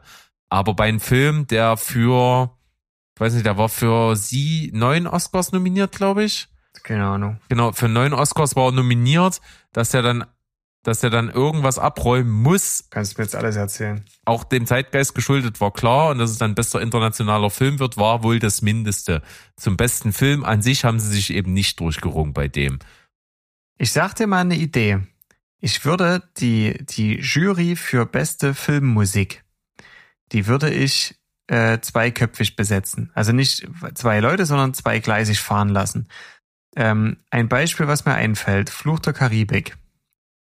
Kennst du? Hast du vielleicht gesehen? Ja. Ich habe den ersten Teil gesehen. Und bevor ich den ersten Teil gesehen habe, bin ich über die Filmmusik gestolpert und habe mir die angehört. Und hatte beim Hören von dieser Musik, ohne dass ich im, im, im Ansatz wusste, was das für ein Film ist, worum es geht, hatte exakt das vor Augen, was dieser Film ist. Vom, von der Stimmung, von, von, von dieser Stadt, in der das da spielt, wo die, wo hier mit, die, mit ihren, mit ihren Piraten da rummachen, ähm, von diesen Kampfszenen etc. Es war mir völlig schlüssig, dass dieser Film da dazugehört. So, das finde ich sollte das Bewertungskriterium für beste Filmmusik sein. Wenn ich also einen, einen Oscar für die beste Filmmusik vergebe, da setze ich dort nicht äh, lauter Leute hin, die diesen, diesen Film 20 Mal gesehen haben und dann dazu die Musik hören, sondern da sollen die mich anrufen und sollen sagen, hier, pass auf, hier ist eine CD, da ist die Musik drauf, hör dir die mal an und schreib uns dann, wenn du die 10, 20 Mal gehört hast, schreib uns dann, was das für ein Film ist und gar nicht, wie findest du die Musik? Finde ich C-Dur schön oder finde ich jetzt diese Modulation dort nach As-Moll, das hat nicht so gepasst und irgendwie ist es so vom Timing her ganz schlecht, sondern was vermittelt dieses, äh, diese Musik für eine Stimmung und nicht nur mich, sondern wahrscheinlich auch ein bisschen breiter anlegen, die Studie, 100 Leute fragen. Und wenn von 100 Leuten 80 Leute ähm, eine Schnittmenge haben mit dem Film und sagen, es, es geht hier wahrscheinlich um Krieg zum Beispiel oder es geht hier um Piraten, es geht hier um, weiß ich nicht, 17. Jahrhundert oder was das ist, dann würde ich sagen, Alter, ist diese Filmmusik hier tatsächlich geil. Weil, weil was anderes macht Filmmusik nicht. Das heißt, es gibt, und das, du hast recht, wir ziehen es in die Länge, aber das ist mein, äh, das ist mein großes Talent, Sachen in die Länge ziehen zu können. Ähm, es gibt Kategorien, auf die würde ich durchaus deine Theorie anwenden, dass der Zeitgeist da drin nichts verloren hat. Beispielsweise Musik. So hat für mich nichts mit dem Zeitgeist zu tun. Wenn ich aber sowas wie bester Film, bester internationaler Film, ich kenne jetzt nur die vier Kategorien, die du gerade genannt hast. Ich weiß nicht, was noch für Oscar beste Maske gibt's auch noch. Ähm, wenn ich so, einen, so, einen, so eine allumfassende Kategorie habe, dann finde ich, ist der Zeitgeist und ist die Emotionalität, die Leute verbinden, wenn sie diesen Film auch wirklich in dem Zeitraum gucken, in der er rauskommt, dann finde ich die wichtig. Weil ansonsten gibt's viel zu viele andere Möglichkeiten und Sachen, die du noch aus, äh, die du da noch irgendwie ausbaldauern müsstest. Da kannst du das Filmgenre noch auseinandernehmen. Äh, da kannst du gucken, ist es ein Film, der nach einer wahren Begebenheit beruht? Ist es ein Film, der der realistisch gedreht ist oder ist es ein Film, der hier Science Fiction oder der irgendeine Märchenfigur du kannst ja nicht du kannst ja nicht einen Märchenfilm mit einem Star Wars Film mit einem äh, mit einem traurigen äh, Film, wo es um ein, ein echtes Schicksal geht und mit sowas vergleichen. Du kannst ja nicht vier völlig verschiedene Filme miteinander vergleichen, um dann am Ende den besten Film zu küren. Das funktioniert ja nicht. Und die, trotzdem gibt's diese Kategorie. Und dann muss in der Kategorie auch der Zeitgeist eine Rolle spielen dürfen, müssen.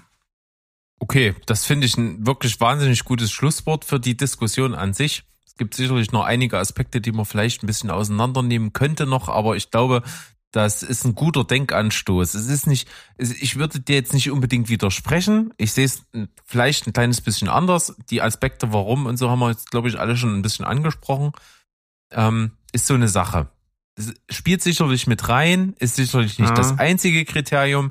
Ich würde natürlich gerne Filme sehen, die, über die ich wahrscheinlich in zehn Jahren noch sage, okay, das war wirklich ein guter Film, der prägend war. Mhm. Dazu gehört für mich, glaube ich, im Westen nichts Neues nicht. Mhm. Genauso wenig, ja gut, wie Everything Everywhere All at Once könnte ich jetzt nicht sagen. Das kann durchaus so ein Kultding werden, was auch in zehn Jahren noch eine Rolle spielt. Kenne ich nicht. Aber du weißt so ein bisschen, worauf ich hinaus will. Es geht auf jeden Fall darum, für mich sind Filme auch so ein bisschen Monumente und wenn die zum, auf Kosten des Zeitgeistes nicht prämiert werden, mhm. dann ist das vielleicht ein Preis, der zu hoch ist, um die hinten runterfallen zu lassen, finde ich. Weil die. Dann eine andere Kategorie. Ja, eben, weil die auf anderer Strecke nicht dann glänzen können. Also was, was mir ganz gut gefallen würde, ist, wenn wir mal alle zusammen das in, auf unserem Discord-Server diskutieren können. Wir haben ja extra so einen Discord-Server eingerichtet hier bei uns, bei Steven Spoilberg, unserem, eurem Lieblingspodcast, bei dem ich schon lange Teil bin, fester Teil. ähm, vielleicht können wir das einfach mal äh, auch an die Hörer und Hörerinnenschaft rausgeben. Einfach das würde mich wirklich mal interessieren und da würde ich tatsächlich mir sogar Discord dafür zulegen, um dort mal so ein bisschen mitzudiskutieren. Ich nehme jetzt den Mund sehr voll. Mal gucken, ob es tatsächlich passiert. Werden wir sehen. Aber die, die Unterscheidung halte ich für wichtig, nämlich Filme, die, die dich überhaupt einen Bezug zum Zeitgeist herstellen lassen weil sie beispielsweise politische Sachen thematisieren. Ich hatte vorhin American History X gesagt. Dieser Film lässt sich natürlich ideal in einen Zeitgeist reinfitzen. Ein Film wie Harry Potter macht das nicht. Klar gibt's dort auch Gut und Böse und klar kann man das auch irgendwie ins Verhältnis setzen. Äh, aber das gibt keinen Bezug von Harry Potter, von, von Star Wars, von irgendwas, dort überall, wo es Gut-Böse gibt, zu irgendeiner politischen Lage, zu irgendeiner Popkultur. Das ist einfach Fantasy. Ja, also so, ich, das hat damit nichts zu tun. Ich will jetzt nicht lügen, aber ich glaube, kein einziger Harry Potter Film war für irgendeinen Oscar nominiert. Das mag unter anderem daran liegen, dass in den meisten Kategorien dürfen ja, glaube ich, nur Filme nominiert werden, wo eine US-amerikanische Produktion im Vordergrund steht und so. Deswegen ja. könnten die theoretisch dann nur für bester internationaler Film nominiert werden, wofür es dann auf jeden Fall nicht reicht, sind wir uns, glaube ich, einig. Ähm, das ist interessant. Und auf der anderen Seite, American History X war tatsächlich damals zur Oscarverleihung 99 nur in der Be Kategorie bester Hauptdarsteller für Edward Norton nominiert. Mhm. Naja, und das, das, da ist irgendwie das Prinzip Oscar vielleicht noch nicht zu Ende entwickelt. Ist vielleicht auch einfach die falsche Plattform dafür. Ne? Vielleicht auch Wenn das. du einfach darauf gehst, dass so ein riesengroßes, äh, ich sag mal, Medienspektakel wie Filme an sich in einer Verleihung, dass du das vielleicht in, auf eine Verleihung zusammendampfen willst, wirst du dem Ganzen natürlich logischerweise nicht gerecht. Vielleicht ist es aber auch einfach so, wie viel, also wie hat sich denn die Filmindustrie in den letzten 30 Jahren entwickelt? Die hat sich doch vor 50-facht. So rein vom Output. Ja, absolut. Also und wie viele Kategorien Oscar sind denn dazugekommen in den letzten 30 Jahren? Das kann ich dir jetzt nicht genau sagen. Mittlerweile sind wir bei 24 Kategorien. Das kann ja gar nicht vor 50-fach sein. Das hat sich nicht wesentlich verändert in den letzten Jahren. Es ist mal eine dazu und mal eine nicht und so, ja. aber im Wesentlichen ist das schon so geblieben. Und logischerweise kannst du dann nicht die Riesenmasse von Filmen, die rauskommen, nee. berücksichtigen. Das ist vollkommen klar. Aber was tatsächlich ist, du könntest äh, viel breiter dich schon allein in den Nominierungen aufstellen. Das würde wohl möglich sein. Ja. Es macht natürlich keinen Sinn, in einer Kategorie 20 Filme zu nominieren. Das ist Blödsinn. Ja, vor allem 20 völlig verschiedene. Aber wenn ich zum Beispiel eben schon äh, im Westen nichts Neues in zwei oder drei Kategorien nominiert habe, dann muss ich den nicht in Kategorie 4, 5, 6, 7, 8, 9 immer noch nominieren, äh, wenn Na ich, doch. wenn ich damit anderen Filmen einen Platz wegnehme. Das könnte man, glaube ich, breiter fächern ah, wenn er da gut ist, würde ich den da auch nominieren. Also da würde ich nicht davon weggehen. Wenn, wenn einfach wirklich ein Film in allen Kategorien übelst liefert, dann wird er auch in allen Kategorien. Aber ich würde das jetzt halt einfach anzweifeln an der Stelle. Aber gut, das, wir haben ja schon mal was von Schlusswort erzählt in diesem, in ja, diesem Thema. Ich habe hab noch einen, einen andersrum Vergleich. Also stell dir mal vor, das würde nicht so laufen, sondern es würde analog zur Echo-Verleihung, Gott hab sie selig, äh, an reinen Verkaufszahlen liegen dann würden wir uns doch genauso aufregen. Dann wäre das, dann hätten wir doch genauso ein, äh, so ein, da würde sich doch diese Verleihung genauso angreifbar machen. Ja, äh, diese Bewegung gab es letztes Jahr. Äh, da gab es sozusagen Oscar-Kategorie so nebenher äh, für, für Publikumswahl. Mhm. Das gab es tatsächlich. Da ging es ja wirklich um die Popularität ich, ich weiß nicht mehr genau, ich glaube, da wurden ein, zwei oder drei Preise verliehen, die Publikumswahl waren in verschiedenen Kategorien. Da war äh, Publikumsliebling, Cheering Moment, fand ich an mhm. sich eine geile Kategorie. Also Filme, wo du im Kino die Szene siehst und aufstehst und klatschen musst, weil es so geil ist. Ja. So, das gab's auch. Und das hat überhaupt nicht funktioniert. Das ist komplett untergegangen innerhalb der Ver Veranstaltung und haben sie auch direkt wieder abgeschafft. Also und das kann ich dir genau begründen, weil die Oscar-Verleihung nicht in der Popkultur stattfindet. Ja. Wenn das wäre das so, dann würde diese dann würde es von diesen Kategorien 20 geben und du würdest jeden Output, der man, man würde ja da so eine Grenze, ich meine, du musst ja nicht jeden, jedes Handyvideo jetzt äh, automatisch nominieren, aber dann würde ich jeden Film, der es in irgendein Kino weltweit geschafft hat, grundsätzlich schon mal auflisten und nominieren und dann in einer Internetabstimmung über ein komplettes Jahr oder in irgendeinen Zeitraum Leuten die Möglichkeit geben, für diese Filme abzustimmen. Und dann hast du automatisch die Filme, die einfach popkulturell am bedeutsamsten sind. Die hast du automatisch dann in dieser Liste ganz weit oben. Und du hast aber auch die Chance, dass Underdog-Filme, die am Ende, wenn wir im Westen nichts Neues als Underdog filmen oder sowas sehen, ich weiß nicht, inwiefern das überraschend war, dass der jetzt so viel nominiert wurde, dann haben auch solche Filme die Chance, aus dem Zeitgeist heraus eben so einen Preis zu gewinnen. Und dann koppelst du das aber ab von diesen anderen, sagen wir mal, konservativen Kategorien, äh, wo es dann doch eher darum geht, die Filme so objektiv wie möglich zu bewerten. Und dann hast du dieses Problem nicht mehr. Ja. Eigentlich, eigentlich müssen die uns anrufen. Die müssen nach der Folge, muss der Herr Oscar, wie auch immer der heißt, muss bei uns anrufen und sagen, hier, Captain Stulle und Jakob, kommt mal hierher wir setzen mal diesen ganzen Oscar-Bums neu auf, so dass es sinnvoll ist. Zum Beispiel. Und dann machen wir das, dann sind wir ein Vierteljahr in US und A und dann kommen wir wieder zurück und haben die Welt geändert. Ich finde, das ist der Anspruch. Sehr gut. Das, dem werden wir auf jeden Fall gerecht. Wegen, wegen mir nehmen wir Sandro, Steven und Mo auch noch ja, mit. Lass die mitnehmen. Ja. Schön. Dann haben wir diese Diskussion geführt und ich sag mal, wir haben ja Ostern. Das heißt, wir müssen ja. ein paar Eier in den Korb legen. Wir haben auch gut entsaftet, als wir uns getroffen haben, oder? Kann man das so sagen? ich möchte, ich möchte bitte, ich möchte bitte, dass du ganz vorsichtig bist mit, äh, mit dem, was du jetzt gleich sagen willst. Aber wo du gerade bei Eiern bist, okay. Hast du ähm, der Film oben, der sagt dir was? Ja, ne? natürlich. Und da geht's ja um so ein Haus, was an Luftballons hängt. Die sehen ja so ein bisschen aus wie Eier und sind so bunt wie Ostereier. Deswegen komme ich gerade drauf. Hast du gewusst, dass die die Leute, die das animiert haben, äh, nicht nur die, nicht nur die Ballons animiert haben, also nicht nur die Hülle, sondern dass die wirklich jeden einzelnen Ballon animiert haben. Also die haben wirklich, die haben dort wirklich eine Traube animiert, auch wenn du die Traube gar nicht siehst, sondern wenn du ja bloß die äußere Schicht der Ballons siehst. Aber animiert wurden wirklich alle 10.297 Luftballons. Also als, als sozusagen als komplett physikalisch stimmiges Modell als von verschiedenen. Ganz genau so ist es. Ja, das ist schön. Das war, das war der Anspruch ähm, von John Reich. Der hat das Ganze übrigens gemacht. Großartige Informationen am Rande hier ja. an dieser Stelle. Finde ich gut. Äh, lass uns mal Folgendes machen. Wir haben zwar jetzt schon eine gute Zeit auf der Uhr, ist uns aber scheißegal. Ja, ne? Ähm, ja. ich, ich will trotzdem jetzt noch um die Ecke kommen mit so ein paar Sachen, die ich gesehen habe und versuche dir die schmackhaft zu machen. Und wir schieben an der Stelle einfach so einen schönen Pausenjingle ein und gucken dann einfach mal, was, was wir nach der Pause noch so abfeuern. Okay. Cool.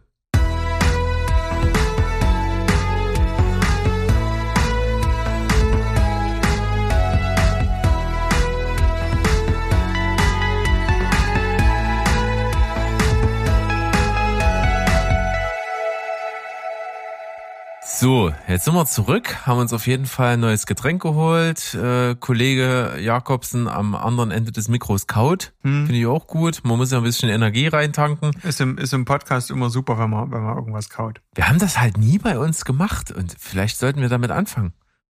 Ja, ganz ich finde das, ich finde das großartig. Das, diese Kaugeräusche. Pass auf. Ich habe ein paar Filme geschaut das mhm. ist so der übliche Hauptteil eigentlich einer jeden Sendung von uns, dass wir sagen, was haben wir geguckt und wie ist das so und kann man das machen, kann man das nicht machen, wie, wie ist das? Und äh, da du das ja alles nicht geguckt hast, versuche ich dir das jetzt einfach näher zu bringen und gucke mal, ob ich dich mit ein oder anderen davon begeistern kann oder nicht. Mhm, na dann. Okay, du bist aufnahmefähig, sehe ich. Ich bin, ich bin aufnahmefähig. Ich, ich gucke gerade, was ich geguckt habe. Okay, da gibt's wohl Sachen. Tatsächlich. Echt? Hätten wir uns mal vorher abstimmen müssen. Nee. Guck mal an. Hast du da was ganz brandaktuelles am Start? Nö. Nö. Fangen wir an. Pass auf, äh, ich habe vorhin erzählt, John Wick gibt es jetzt im Kino. Mhm. Nämlich der vierte Teil. Mhm. Und äh, plakativ hatte ich ja in der Frage schon erwähnt, dass quasi der erste Teil ins Rollen kommt, weil vom Haupt, von der Hauptfigur, gespielt von Keanu Reeves, der Hund getötet mhm. wird. So, und das ist einfach der Anlass, dass der Typ einfach voll freidreht und wirklich viele, viele, viele Menschen tötet. Ich denke, der dessen. ist ein Held. Ja, der hat, naja, es ist so Anti-Held, ne? Das ist so das, das typische Ding in der Filmwelt. Anti-Held ist auch Held. Also Deadpool. Ja, so ein bisschen. Mhm, okay. So, und John Wick ist halt Auftragskiller früher mal gewesen, hat sich mehr oder weniger zur Ruhe gesetzt und seine Frau, mit seiner Frau ein Leben geführt und seine Frau stirbt und hinterlässt ihm einen Hundewelpen und der Hundewelpe ist natürlich für ihn so ein bisschen der Ersatz, so äh, die Reinkarnation und da, daran hält er sich so ein bisschen emotional fest. Und es kommt zu so einer blöden Situation, in die er gerät, wo er mit sich, mit sich mit irgendwelchen Gangstern anlegt, die dann seinen Hund töten und das ist dann der Punkt bei ihm, wo alle Sicherungen durchbrennen und er dann halt einfach auf Rache sind. Im Grunde genommen, alle vier Teile basieren nur darauf, dass er jetzt einfach loslegt und alles äh, umbringt. Äh, der Bodycount in dieser Filmreihe ist wirklich hoch. Bodycount ist übrigens äh, der, die Zahl von Opfern, die in dem Film sterben. Sehr, sehr gut. Sehr eloquent. Den, äh, nach dem Begriff hätte ich dich im Quiz fragen sollen. Hättest du einen Punkt gemacht. Ja, Super. richtig. Richtig schön. Mittlerweile jetzt vierter Teil im Kino und man muss mal halt einfach sagen, man, man hat eine Filmreihe, wo es wirklich klar ist, dass das mit Realität nichts zu tun hat. Und wenn man das abstreift und meiner Meinung nach kann man das sehr, sehr einfach abstreifen, macht das wirklich Spaß, weil man sieht hier den Stand des Möglichen, was man mit Stuntmen, mit Licht, mit Inszenierung, mit Kampfchoreografie alles in Film heutzutage machen kann. Mhm. Und das auf einem Level, welches halt seinesgleichen sucht. Und deswegen kann ich nur nachtragen zur wirklich aufschlussreichen Diskussion von Mo und Sandro aus Folge 19 mit dem Titel Hier knallen die Knarren. Könnt ihr das nochmal nachhören. Äh, Ich kann mich nur anschließen. Es ist ein Film, der ist inszenatorisch absoluter Wahnsinn. Das ist der Knaller, was hier mit Licht für Welten und Szenerien gestaltet werden.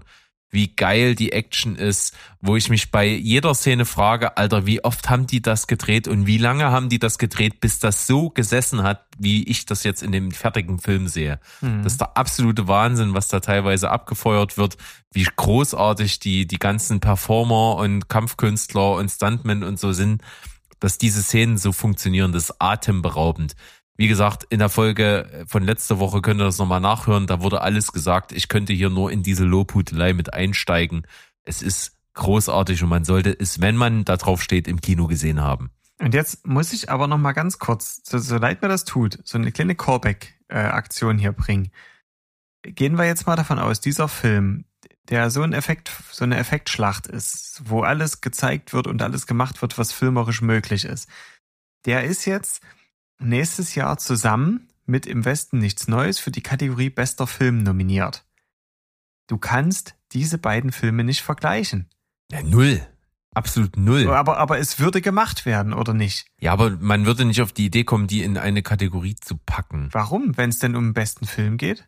Na, um besten Film würde ich den nicht nominieren. Vielleicht, äh, also ich würde tatsächlich John Wick 4 fürs beste Szenenbild nominieren, weil zum Szenenbild gehört zum Beispiel auch Setgestaltung und Lichtsetzung. Hm. Und was dieser Film mir im Bereich Licht alles zeigt, habe ich noch nie gesehen. Das Mhm. ist absoluter Oberwahnsinn, in was für Szenerien die Leute dort kämpfen, in vermeintlich chaotischen Kampfsequenzen mit ganz vielen Beteiligten und ich behalte trotzdem den Überblick und das unter der Berücksichtigung, dass die einzige Beleuchtung manchmal nur irgendwelche flackernden Lichter im Raum und am Rande des Raums sind. Mhm. Das ist rein produktionstechnisch und von der Art, wie es gemacht ist, frage ich mich, wie geht das? Das Okay. ist so unglaublich. Es gibt eine Kampfszene in einem Berliner Nachtclub.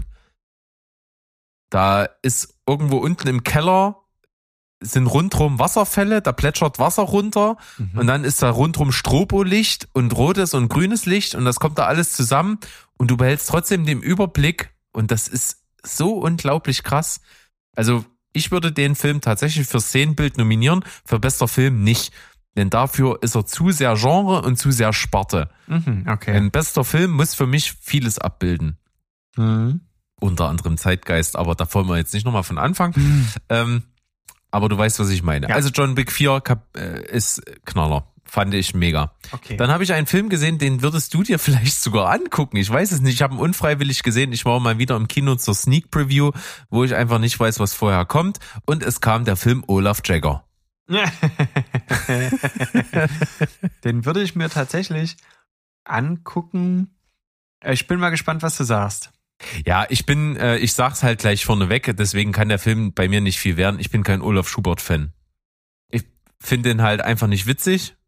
Finde, der hat so ein, zwei ganz coole Sätze drauf, die er manchmal so sagt, aber wenn halt bei einer halben Stunde Programm zwei Sätze sind, die ich cool finde, funktioniert das für mich nicht. Bin Mhm. kein großer Fan.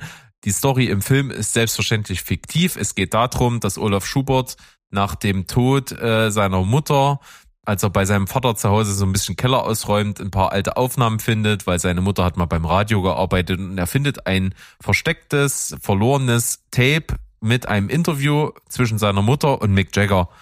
Und äh, also in Rolling Stones halt im Allgemeinen und er wusste davon halt nichts und äh, es gibt auch vermeintlich keine Spuren, dass dieses Interview stattgefunden hat und er begibt sich auf die Spurensuche und stellt fest, dass wo irgendwann mal seine Mutter eventuell sogar im Kontext dessen eine Liaison mit Mick Jagger hatte und dass es sein könnte, dass er der Sohn von Mick Jagger ist. Das ist die Story des Films. Erstmal guter Plot. Musst du erstmal ja. drauf kommen. Er musste erstmal drauf kommen. So weit, so durchgeballert. Ähm, das ist ein Film im Mockumentary-Style. Mhm. Da kommen wir jetzt zurück zum Quiz. Wir haben gelernt, was ist eine Mockumentary. Der Film ist also pseudodokumentarisch dargeboten, obwohl es ein fiktives Thema ist. Und das heißt, das, man, man durchbricht in dem Film auch die, die dritte Wand. Die vierte wäre es in dem vierte, Fall, vierte. aber fast. Okay. Ach, schade. Schade. Aber äh, du warst fast gut rechne ich dir hoch an. Ah, ähm, nee, das macht man tatsächlich, naja, schon so mehr oder weniger. Auf jeden Fall ist es so, dass ich eben mit der Figur Olaf Schubert nicht so viel anfangen kann. Ich glaube, für Fans von ihm ist das schon ein bisschen besser, was man da mhm. geboten bekommt. Stimmt. Aber mich hat's jetzt nicht so angesprochen. Es war ganz okay. Ich habe schon deutlich schlimmere Sachen gesehen. Aber so insgesamt überträgt sich sowohl die Machart als, der, als auch der Humor nicht. Und so storymäßig ist das so ganz nett, aber für mehr als jetzt ein Kurzfilm hätte es für mich jetzt auch nicht gereicht, um mhm. das auf einen ganzen Spielfilm auszuweiten. Würde ich dir sogar glauben. Olaf Jagger kann man sich schenken, wenn man nicht Olaf Schubert-Fan ist. Ja. Glaube ich ungesehen. Ich komme noch mal zu einem Mann, den wir vorhin schon mal im Gespräch hatten und das ist so ein Mini-Spoiler auf der einen Seite, auf der anderen Seite ist das das Werbeplakat des Films gewesen. Wir kommen zu Arnold Schwarzenegger. Ich habe mir einen in typischer Freitagabend Hirn aus Manier einen Film angeschaut mit dem Titel Killing Gunther. Mhm. Killing Gunther auch im Mockumentary-Style gedreht, handelt davon, dass es weltweit einen oberkrassen super tödlichen, super geheimen Oberauftragskiller gibt mhm. mit dem Namen Gunther, der einfach auf der ganzen Welt alle möglichen oberkrassen Attentate abgefeuert hat und einfach Leute umgebracht hat und keiner weiß, wer das ist, keiner weiß, wo der wohnt, keiner weiß, wie der aussieht. Man weiß es einfach nicht, man weiß nur, er ist der Beste im Auftragskiller-Genre. Mhm. Und es gibt natürlich in dieser ganzen Szene ganz viele Auftragskiller, junge, aufstrebende, die auch die Besten werden wollen. Und wir sehen im Zentrum des Films halt einen, der sich auf die Fahne geschrieben hat, naja gut, hier gibt's einen Besten, ich will der Beste werden, also wie kann ich das erreichen? Indem ich den Besten töte. So. Mhm. Wir haben also äh, Taryn Killam, der ihr der Hauptdarsteller und Regisseur zugleich ist, der diesen der Film heißt nicht gemacht wirklich hat. Kill him. Killam heißt er ja, tatsächlich. Killam. Aha. Killam. K-I-L-L-A-M. Aha, naja. Und äh, der stellt eine Truppe von verschiedenen Auftragskillern zusammen, um Gunther zur Strecke zu bringen. Und das Ganze lässt er von einem Dokumentarteam filmen. Und das sehen wir. Wir sehen quasi eine Pseudodokumentation, wie er versucht, mit einem Team von selbst zusammengestellten Killern, also so ein, so ein verschiedene Waffenexperten halt diesen Gunther zur Strecke zu bringen und wie sie auf seine Spur kommen und wie sie ihn verfolgen und wie sie ihm letztendlich dann töten wollen, um in Business die Besten zu werden. Ein Meister der Met Meta-Ebenen. Ja, schon. Das kommt alles irgendwie mit dazu und das ist super, super witzig. Ich habe wenig erwartet. Das ist auch ein Film, der ein unglaublich kleines Budget hatte und es ist genau mein Humor. Es ist super lustig diese, diese Typen, die er zusammenstellt, das sind durch die Bank weg Volldeppen und bedient quasi alles, was du dir, wenn du Auftragskiller hörst, denkst du an verschiedene Arten von Auftragskillern und die sind alle irgendwie vertreten. Also es gibt so einen ganz typischen Klischee-Asiaten, der quasi nur mit Gift tötet. Der hat also dann in seiner in seiner Manteltasche ganz viele kleine Fläschchen mit verschiedenen Giften, die er dann auf Gegner wirft, um mhm. die zu töten. Das ist total bescheuert, weil er macht das, weil er kann auch kein Blut sehen. Das heißt, also immer wenn Gewalt angewandt wird, wo jemand dann blutet, dann muss er sich übergeben. Ach schön. Das ist also unglaublich albern als Gimmick. Es gibt noch ganz viele andere Sachen, die völlig abgefahren sind, wo man sich halt denkt, okay, wir haben hier alle Klischees vertreten, die man in so einen Film reinbringen kann. Das gepaart mit diesem Pseudodokumentationsstil und am Ende eben mit Arnold Schwarzenegger, der dieser besagte Gunther halt ist. Das ist schon ein wirklich cooler Twist. Das ist echt witzig. Das macht von vorne bis hinten Spaß. Das nimmt sich zu keinem Zeitpunkt zu ernst. Das ist wirklich für das wenige Budget ganz gut ausgereizt. Da sind ein paar ganz coole Effekte drin mit Explosionen und mit Kram und so. Also man hat da wirklich viel rausgeholt und man sieht dem Film jetzt nicht unbedingt an, dass der super billig ist. Äh, der holt da halt alles raus und das macht Freude, gerade weil es eben so äh, oft auf der Grenze zwischen äh, sich lustig machen und so pseudo-ernst ist. Das ist geil. Killing Gunther hat mir unglaublich viel Spaß gemacht hat geile Sprüche, hat ganz coole Filmreferenzen. Auch Arnie selber bringt Zitate aus Predator und aus was weiß ich nicht Filmen, der, der die ihn spielt bekannt aber gemacht Gunther, haben. oder was? Der spielt Gunther. Ja. ja. Und das ist echt witzig. Aus welchem Jahr ist denn der Film? Der ist aus dem Jahr 2017. Also doch Der ist noch gar nicht so alt. alt. Nee, der ist gar nicht so Also alt. im Gegensatz zu Arnold Schwarzenegger, der ja durchaus schon relativ alt sein dürfte. Absolut. Kann man sich aktuell entweder auf Wow oder auf Amazon Prime reinziehen, falls ihr da reingucken wollt. Ist auf jeden Fall wirklich kurzweilige gute Unterhaltung. Mhm. Sagt dir der Schauspieler vom Namen was? Taron Edgerton. Ach so, da, man, sieht jetzt im Podcast nicht, dass ich meinen Kopf schüttel. Äh, nein. Nein, sieht man nicht. Ähm, das ist der, der in dem Elton John Film Elton John gespielt hat. Hast du den zufällig gesehen? Rocket Man? Mhm. Ich kenne den Song. Okay. Als Musikaffiner hättest du Bock, Rocket Man mal zu gucken? Oder Ich- bist du ich- gar nicht so Elton John? Doch, Elton John, bester Mann. Ähm, wahrscheinlich ist das auch wieder so ein Film, um den es mir leid tut, dass ich ihn nicht gesehen habe. Genauso wie Bohemian Rhapsody im Übrigen auch. Sehr treffend, dass du die beide in einem Atemzug nennst, denn die haben ja so ein bisschen konkurriert, Ja, weil die zu einer ähnlichen Zeit rausgekommen sind. genau. Und ich muss ganz klar sagen, ich finde ähm, den Rocketman-Film deutlich besser als Bohemian Rhapsody, auch wenn man sie so direkt nicht vergleichen kann. Äh, aber ist das nicht so, dass Queen dich auch echt gar nicht interessiert? Ähm, War immer so? mal so, war mal sehr so, ist aber nicht der Grund dafür. Der Grund dafür ist einfach, die beiden Filme sind unterschiedlich angelegt. Bohemian Rhapsody ist schon darauf bedacht, sehr realistisch angelegt zu sein, auf die Momente, die auf dem Weg von Queen irgendwie bahnbrechend waren und bedeutend sind, erzählenswert und vor allen Dingen auf dem Weg von Freddie Mercury. Das versucht der Film schon irgendwie rüberzubringen. Und bei dem Elton John Film ist es so, der ist in den, vor allen Dingen in den musikalischen Einlagen schon so ein bisschen wie so eine Traumwelt. Also da Mhm. geht's nicht darum, möglichst realitätsnah irgendwie das darzustellen, sondern immer wenn dann, wenn wenn es auf die Musik geht, wird das alles super opulent und super musical-mäßig und super Mhm. äh, Traumwelten visualisiert und sowas. Und das fand ich deutlich geiler. Und ähm, warum ich ja überhaupt drauf komme, weil den Film bespreche ich jetzt ja gar nicht. Taron Edgerton spielt da die Hauptrolle, hat auch selber alles gesungen damals. Das ist ein aufstrebender, sehr, sehr guter junger Schauspieler, der den meisten wahrscheinlich durch Kingsman bekannt wurde. Nö. Ähm, und das ist auch so eine Rolle, von der er sich versucht zu lösen.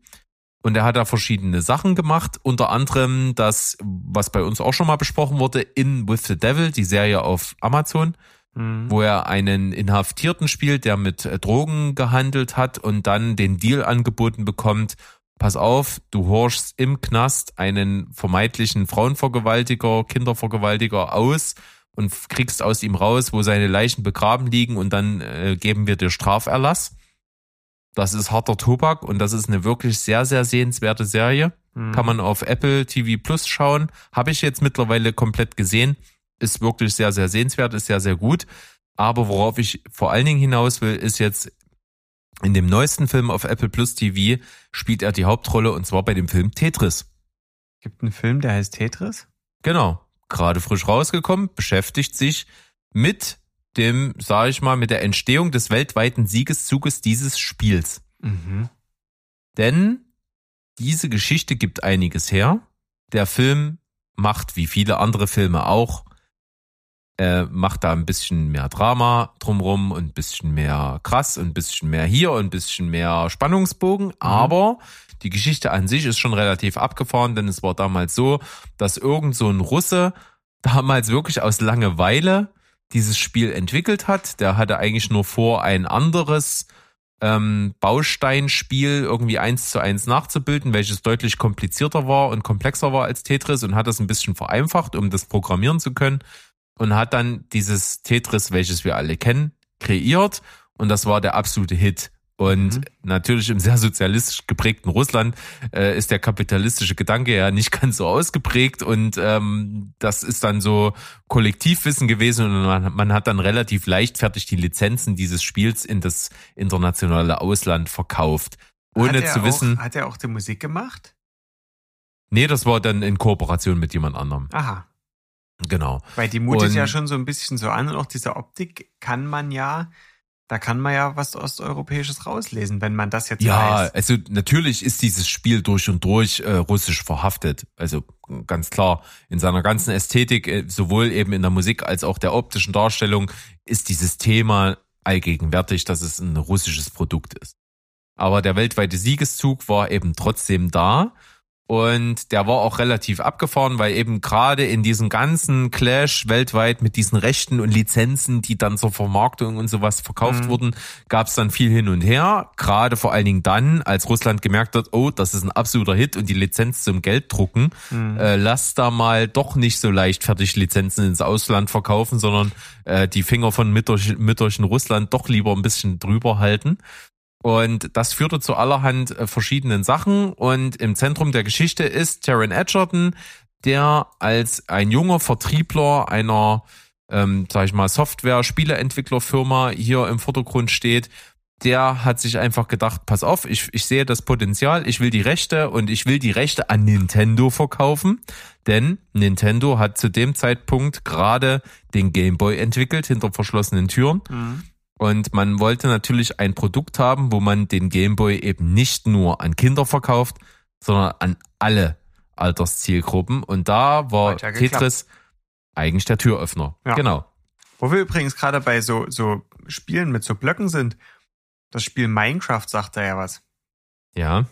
Man möchte ja meinen, dass so ein großes und umfangreiches Spiel äh, jahrelang äh, in der Entwicklung braucht. Aber was meinst du, wie lange das gebraucht hat, um, um entwickelt zu werden? Das kann ich dir nicht sagen. Sechs Tage. Geil. Ja. Und äh, witzig ist, das spielt jetzt mit rein, denn von der Entwicklung an bis zum Jahr 2020 war Tetris das erfolgreichste, verkaufsstärkste Spiel aller Zeiten. Das stimmt, ja, das habe ich bis gelesen. zum Jahr 2020 wurde abgelöst von Minecraft Hm. und dann von GTA 5. Aber ist äh, absolut bemerkenswert, dass dieses Spiel auch Ja. ein bisschen natürlich inflationsbereinigt eben so einen Wahnsinnsanklang gefunden hatte. Wie gesagt, ist eben der Fakt gewesen, dass dieses Spiel ein Hit war und dann auch der Türöffner für Nintendo als Bundle mit dem Gameboy eben nicht nur an die Zielgruppe Kind, sondern an die Zielgruppe alle Hm. dann verkauft werden konnte. Und wie es dazu kam, dass das wirklich dann am Ende so war, dass Nintendo das lizenzieren konnte, war ein abgefahrener Weg mit allerlei Verwicklung mit dem russischen Geheimdienst, mit äh, Inhaftierung in Russland, mit Spionage, mit KGB, mit CIA, mit FBI, mit allem drum und dran. Und das erzählt dir der Film Tetris. Mhm. Das ist Nicht uninteressant. an sich nicht uninteressant, klingt auf dem Papier sehr, sehr gut. Wenn man den Film guckt, merkt man allerdings, ja, irgendwie reicht's doch nicht für einen geilen Film. Ach so. Das ist ganz gut, das ist ganz interessant und das ist im Rahmen der Möglichkeiten, die diese Story bietet, mit allerhand Aufhübschungen rumherum, schon ganz cool. Aber ich finde, es reicht nicht so richtig für einen geilen Film. Mhm. Und ich finde auch, so gut ich Taron Edgerton finde, und der war in der Rolle des jungen Elton John, war der für mich wirklich herausragend. Ach ja, ich habe jetzt gerade überlegt, wie kamen wir von Elton John jetzt zu Tetris, aber das, das war dieser, dieser Link. Der war da für mich herausragend und der hat auch andere gute Sachen gespielt und ich sehe den unglaublich gerne und ich finde ihn sowohl hier als auch so ein kleines bisschen in der Serie, wo er im Knast diesen Serienmörder aushorchen soll, absolut fehlbesetzt. Mhm. Also die Figuren sind cool und der ist sympathisch, aber ich kaufe den diese beiden Figuren nicht ab. Den Typen im Knast noch ein deutlich weniger als den jetzt, der halt irgendwie versucht, dieses Tetris-Spiel an, an Land zu ziehen und dann zu veröffentlichen. Das funktioniert nur so mittel. Mhm. Er ist gut, aber die Figur kaufe ich ihm nicht ab. Und das ist das Problem. Ähm, deswegen finde ich Tetris nur einen guten Film mit Potenzial nach oben, aber nicht der große Wurf. Aus der gleichen popkulturellen Kerbe wird ja ein Super Mario-Film rauskommen. Hast du auf Ja. den Bock? Ich habe super Bock auf den. Zum Zeitpunkt, wo wir jetzt gerade aufnehmen, ist der gestern angelaufen mit Echt? der Premiere im Kino. Und die ersten Kritiken sagen, ja, wer Super Mario geil fand, wird hier ganz vieles finden, worauf Bezug genommen wird, wo er sich zurückerinnert fühlt. Aber darüber hinaus hat der Film wohl nichts zu bieten. Okay. Das ist das aktuelle ähm, Kritiker-Echo.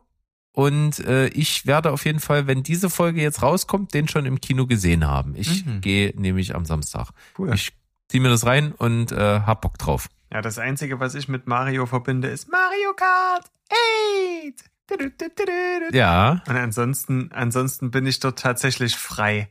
wird auch im Film vertreten sein. Das habe ich im Trailer gesehen, ja. Ja. Aber So, dann habe ich noch was gesehen, wo ich gesagt habe, ah, hat ein Geschmäckle. Ich habe nämlich den ersten Corona-Film gesehen. ah, Wie- also es Naja. gibt schon andere Corona-Filme, aber ich habe jetzt meinen ersten hast gesehen. du, hast du Slowborn gesehen zum Beispiel? Nein, nicht Hm. gesehen. Hab ich gesehen. Ist ja eine Serie gewesen. Da hast du recht. Ich glaube, so die, ist einer auch noch Insel, nicht- ne? ich glaub, die ist auch noch nicht fertig. Ja, interessanterweise auf der Insel Slöborn. Äh, jetzt kann ich mal sowas erzählen von meiner Watchlist, weil das habe ich nämlich gesehen. Zufällig wurde mir das irgendwie angespült. Und äh, natürlich, glaube ich, der eine Schauspieler, der in Deutschland alles mitspielt, der spielt auch mit. Den kann man aber ganz gut aus. Hier, Möhre. Wotan Wilke Möhring. Ja, ich glaube, der spielt da mit. Den kann man aber ganz gut ausblenden, weil der den größten Teil gar nicht dabei ist, sondern nur so eine äh, zwar wichtige, aber Abseitsrolle spielt. Fand ich gar nicht so schlecht. Also es geht tatsächlich um eine Insel auf, also gefühlt Nordseeinsel, so kurz vor der dänischen Grenze oder vielleicht auch dahinter, äh, mit Namen Slöborn, wo allerhand Leute wohnen ähm, und, und wo ganz viele verschiedene Charaktere auch wohnen und ganz viele verschiedene Charaktere miteinander verwoben sind. Das tut der Serie erstmal keinen Abbruch, dass dort ganz viele Verwebungen passieren. Und dann kommt es eben zu dem Ausbruch einer Pandemie, erstmal weltweit. So. Und da ist natürlich eine Insel so lange davor gefeit, äh, bis dann das erste Mal so ein Virus auf dieser Insel auftaucht und das dann dort grassiert. Und ich find's, ich fand's gut gemacht. Sicherlich an der einen oder anderen Stelle ein bisschen übertrieben, ganz ehrlich. Ähm, aber davon lebt ja auch so ein Film oder so eine Serie. Ich würde es dir fast sogar mal empfehlen zu gucken, einfach um mich danach bei dir zu erkundigen, wie du es fandst.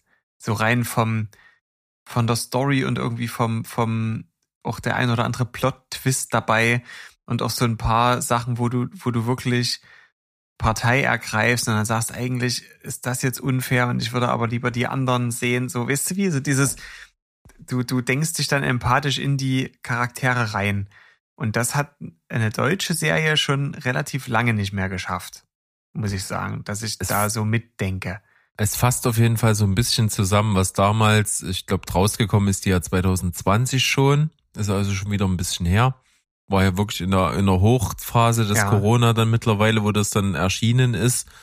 Und die Kritiken waren ähnlich. Also es gab viele, die das gesehen haben wie du, die gesagt haben, für eine deutsche Produktion ist das schon irgendwie mal was anderes und behandelt auch einfach irgendwie ein bisschen moderner so gewisse Themen, die eben auch stark Zeitgeist geprägt sind, eben mit dieser Pandemie dann zu dem Zeitpunkt, Mhm. was sicherlich dazu beigetragen hat, dass die so breit aufgenommen worden ist. Haben aber auch einige gesagt, ja, ist irgendwie aber trotzdem auch doch nicht so geil.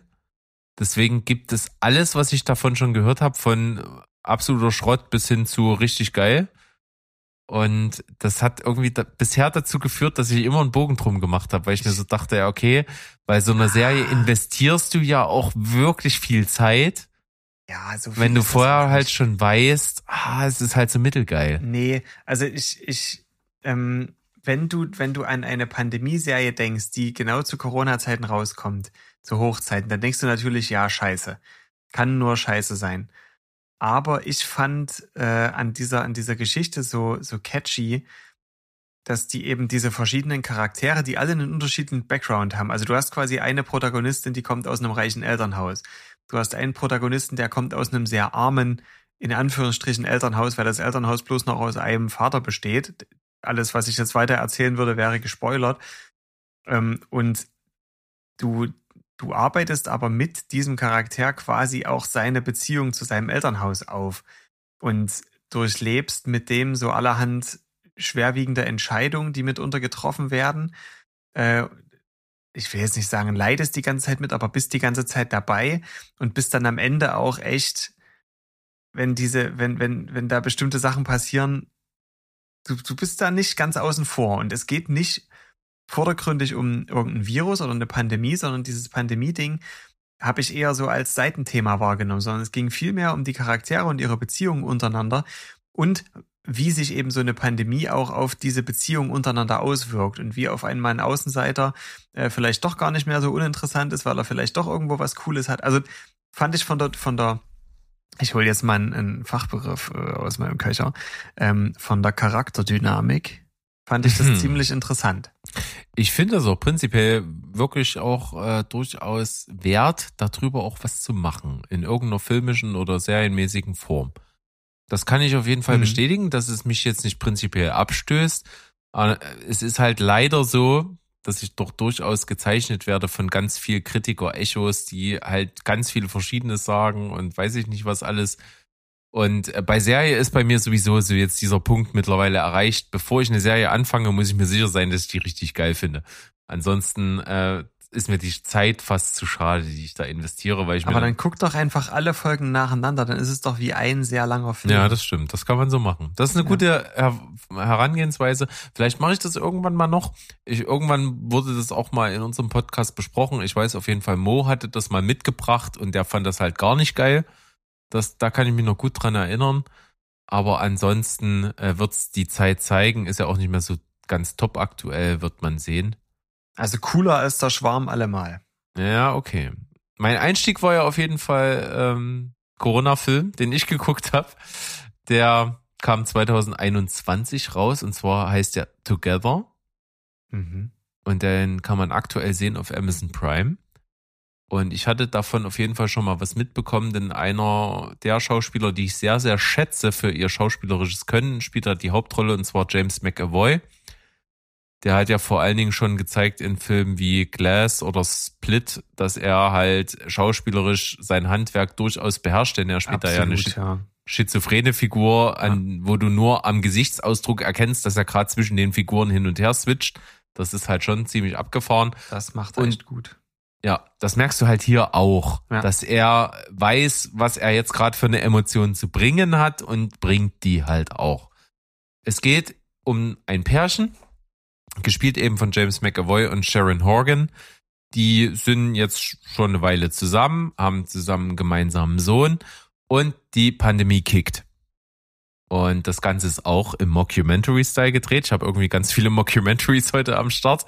Ähm, das heißt, die beide, beiden filmen ihren Alltag, indem sie in, die, in den Lockdown in Großbritannien reingehen. Und du begleitest sie vom Anfang an, ne, wie die die Situation jetzt wahrnehmen, was da so alles ist und die sind da auch noch ziemlich locker drauf und dann schreitet die Zeit Monate um Monat fort und es verändert sich ihr Zusammenleben und auch ihre Ansicht auf das ganze Geschehene. Und du hast ein bisschen das Problem, dass dieser Film alles, was Corona uns in den drei Jahren, sage ich mal, summa summarum so gebracht hat, versucht damit reinzuquetschen. Also es geht um Impfen, es geht um, war es nötig, Lockdown zu machen, es geht um Lebensmittelknappheit, es geht um Zuhause sitzen, es geht um Homeschooling, es geht um Beziehungen, die äh, jetzt nur noch aufeinander hängen, es geht um Zoom-Meetings, es geht um alles, was wir da gehabt haben und mit, wo, womit wir zugeschissen worden sind. Und das ballert der Film alles, pam, pam, pam, pam, pam auf dich ein. Und das kommt alles auf einmal. Und das ist vor allen Dingen in den ersten 15 bis 20 Minuten super anstrengend. Das glaube ich. Weil du dann mit allen konfrontiert wirst und die reden permanent und durchbrechen die vierte Wand. Aber habe ich auch wirklich keinen Bock drauf. Also, Ja, so wie du das jetzt erzählst, habe ich auch gesagt, dass ich keinen Bock drauf hab und hab's halt trotzdem gesehen, denn du weißt das nicht, die Zuhörer wissen es jetzt. Ich habe einen Lostopf zu Hause, wo Filme drin sind, die prinzipiell interessant sind Mhm. und die sind da auf einem kleinen Schnipsel und wenn der Schnipsel gezogen wird, wird dieser Film geguckt. ah ja, Und der Film war auf dem Schnipsel, deswegen haben wir ihn geguckt. mhm, sogenannter Schnipselfilm. Das ist ein bisschen das Ding gewesen, wenn das vorbei ist, diese erste Phase, wo diese ganzen Themen auf den Tisch gepackt werden und die alle ihren Senf dazu abgeben und eben permanent nicht nur miteinander reden, sondern auch mit dir als Zuschauer, weil sie eben die vierte Wand durchbrechen, dann ist das fordernd und Mhm. konfrontiert dich mit dem, worüber du eigentlich gerne nicht mehr viel hören willst, weil es war eine Zeit, die äh, vielleicht auch nicht so geil war für viele Leute. Ja, eben, Und das die- wollte ich, das wollte ich gerade sagen. Ich glaube, Ja. es ist noch für mich noch ein bisschen zu früh, sich das jetzt alles nochmal anzugucken. Weil ich habe zwar, also wahrscheinlich das, das unverschämte Glück, dass wir sehr stressfrei durch diese ganze Pandemie durchgekommen sind, weil ähm, systemrelevante Berufe beide, Ja. das heißt immer Kindergartenbetreuung gehabt und eigentlich auch immer irgendwie arbeitsmäßig keinen großen Stress gehabt, eher im Gegenteil. Diese ganzen Zoom-Geschichten haben auf Arbeit vieles angenehmer gemacht, weil ich einfach ganz viele äh, Saftfressen viel seltener in Angesicht sehen muss. Ähm, also von daher habe ich ganz viele Aspekte in dieser Zeit auch durchaus wohlwollend aufgenommen, wie zum Beispiel in diesem, also es war ja wirklich krass im März 2020, wie leer die Straßen waren. So, dass du wirklich innerhalb von zwei Wochen, ich war am, am Freitag, den 13. März, weiß ich noch ganz genau, auf der, auf dem Konzert von der Band, bei der ich jetzt spiele, ganz witzig. Ähm, und zwei Wochen danach war es halt hier wirklich so wie erster, zweiter Weihnachtsfeiertag, aber tagsüber. Dass du niemanden draußen gesehen hast. Und das fand ich krass. Das habe ich also, äh, das habe ich sehr stark wahrgenommen. Und ich glaube, es ist jetzt für mich noch nicht an der Zeit, das Ganze über einen Film mir nochmal drauf zu geben, weil ich bin relativ froh, dass es eben nicht mehr so ist. Also vielleicht in fünf Jahren, dass man dann sagt, wie, wie war es denn damals? Und dann so, haha, guck mal, das war ja wirklich so. Und ich Was? glaube, als Zeitdokument hält der Film ganz gut her, Mhm. um einfach diese Themen in Erinnerung zu rufen. In der Kürze der Zeit dieses, dieses Films ist das sicherlich nicht möglich. Der geht knappe 90 Minuten. Also da kannst du halt nicht alles behandeln und jedes Thema, was da mal vorgekommen ist, adäquat äh, dort ausschlachten. Aber äh, es ist wie so ein Stichwortgeber über diese ganzen Sachen, die da mal gekommen sind. Es gibt also irgendwie auch eine Szene, wo es mal darum geht, wo man Impfungen hinterfragt und wo, wo es darum geht, wie, wie mit Pflegeheimen verfahren worden ist, Mhm. mit Ausgrenzung und mit weiß ich nicht. Also Es wird alles irgendwie reingebracht und als Zeitdokument ist das vielleicht ganz cool, das einfach mal zu sehen, dass es das alles gab. Aber es ist natürlich auch anstrengend, es ist sehr, sehr fordernd und wie ich schon sagte, eben die erste 15, 20 Minuten musst du halt irgendwie überstehen. Und abgesehen davon ist es aber schauspielerisch ein Lehrstück. Es ist- teilweise zu gut geschauspielert, dass du halt einfach merkst, okay, es soll gerade diese Emotion abgerufen werden, deswegen machen die Schauspieler das gerade richtig geil und spielen sich einen Arsch raus. Das kriegst du schon mit. Trotzdem fand ich das insgesamt ganz gut, weil es einfach das irgendwie alles dokumentiert und es alles ziemlich geil geschauspielert, spielt sich eben nur in diesem Haus ab, zwischen diesen Pärchen über einen Zeitraum von, glaube ich, so ungefähr anderthalb Jahren. Es beginnt eben gerade so März Mhm. 2020, geht dann halt so ungefähr bis Dezember des Folgejahres. Und das ist schauspielerisch toll. Das spricht die richtigen Sachen an, findet, glaube ich, auch unterm Strich irgendwie die richtige Essenz dieser Zeit irgendwo, könnte aber wahrscheinlich deutlich besser sein, wenn man sich auf einen gewissen Aspekt beschränkt hätte. Denn diese ganzen Aspekte damit reinzubringen, ist äh, too much für einen 90-Minuten-Film. Kann aber auch wirklich triggern, ne? ja, deswegen kann ich Together äh, doch empfehlen. Ich fand ihn gut. Aber äh, ist sicherlich, man muss wissen, worauf man sich einlässt. Mir fällt da ein Beispiel ein. Hast du Weißensee gesehen? Es ist kein Film, Nee, sondern wieder eine Nicht Serie. gesehen, nicht gesehen. Weil du von Zeitdokumenten sprichst. Und Weißensee ist zum Beispiel eine Serie, die ich im letzten halben Jahr, glaube ich, geguckt habe, nochmal geguckt habe.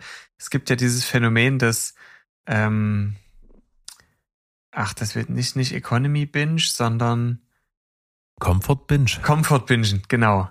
Nicht Economy Binge, sondern Comfort Bingen, äh, dass man sich also Serien anguckt, die man schon mal gesehen hat, einmal weil man sich in der Welt schon auskennt und weil man quasi die Charaktere nicht neu kennenlernen muss, was im Übrigen eine Sache ist, die mir bei Filmen und bei Serien extrem schwer fällt, ähm, neue Charaktere kennenzulernen und mich in die reinzudenken. Äh, anyway, Weißensee äh, als Zeitdokument ist so, dass ich das also mit einem Familienmitglied geguckt habe oder angefangen habe zu gucken und derjenige gesagt hat, ich kann mir das jetzt nicht angucken. Es ist zwar alles 40 Jahre her, aber das, es beginnt quasi mit, also Weißensee spielt im, im Ostberlin der späten 70er, frühen 80er Jahre, würde ich es einmal mal, also gefühlt, äh, gefühlt so ein Stück vor das Leben der anderen. Aber könnte eigentlich auch parallel laufen. So, da, da hättest du wieder das als Film.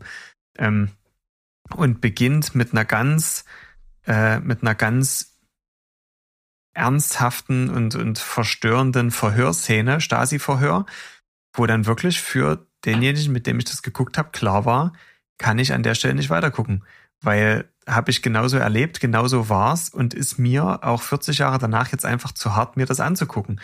Und da könnte ich mir eben vorstellen, dass so, so Leute, die, die, die von der Pandemie jetzt wirklich nicht so profitiert haben oder vielleicht nicht so glimpflich davongekommen sind, gab ja dann doch auch so ein paar Leute, denen es nicht so gut ging, äh, wie jetzt in meinem Fall mir, ähm, dass das da wirklich nochmal so früh ganz schöne, ganz schöne Löcher aufreißen kann.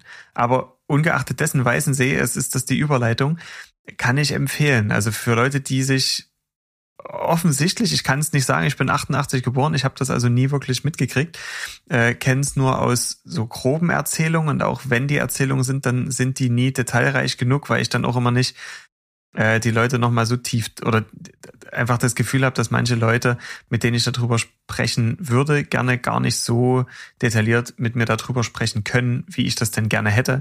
Aber es scheint so zu sein, dass es bei Weißensee einigermaßen realistisch ist, zumindest so die ersten beiden Staffeln, äh, bevor es dann sehr sehr filmisch und sehr, sehr handlungsorientiert ist, weil man gemerkt hat, dass diese Serie offenbar Leute abholt.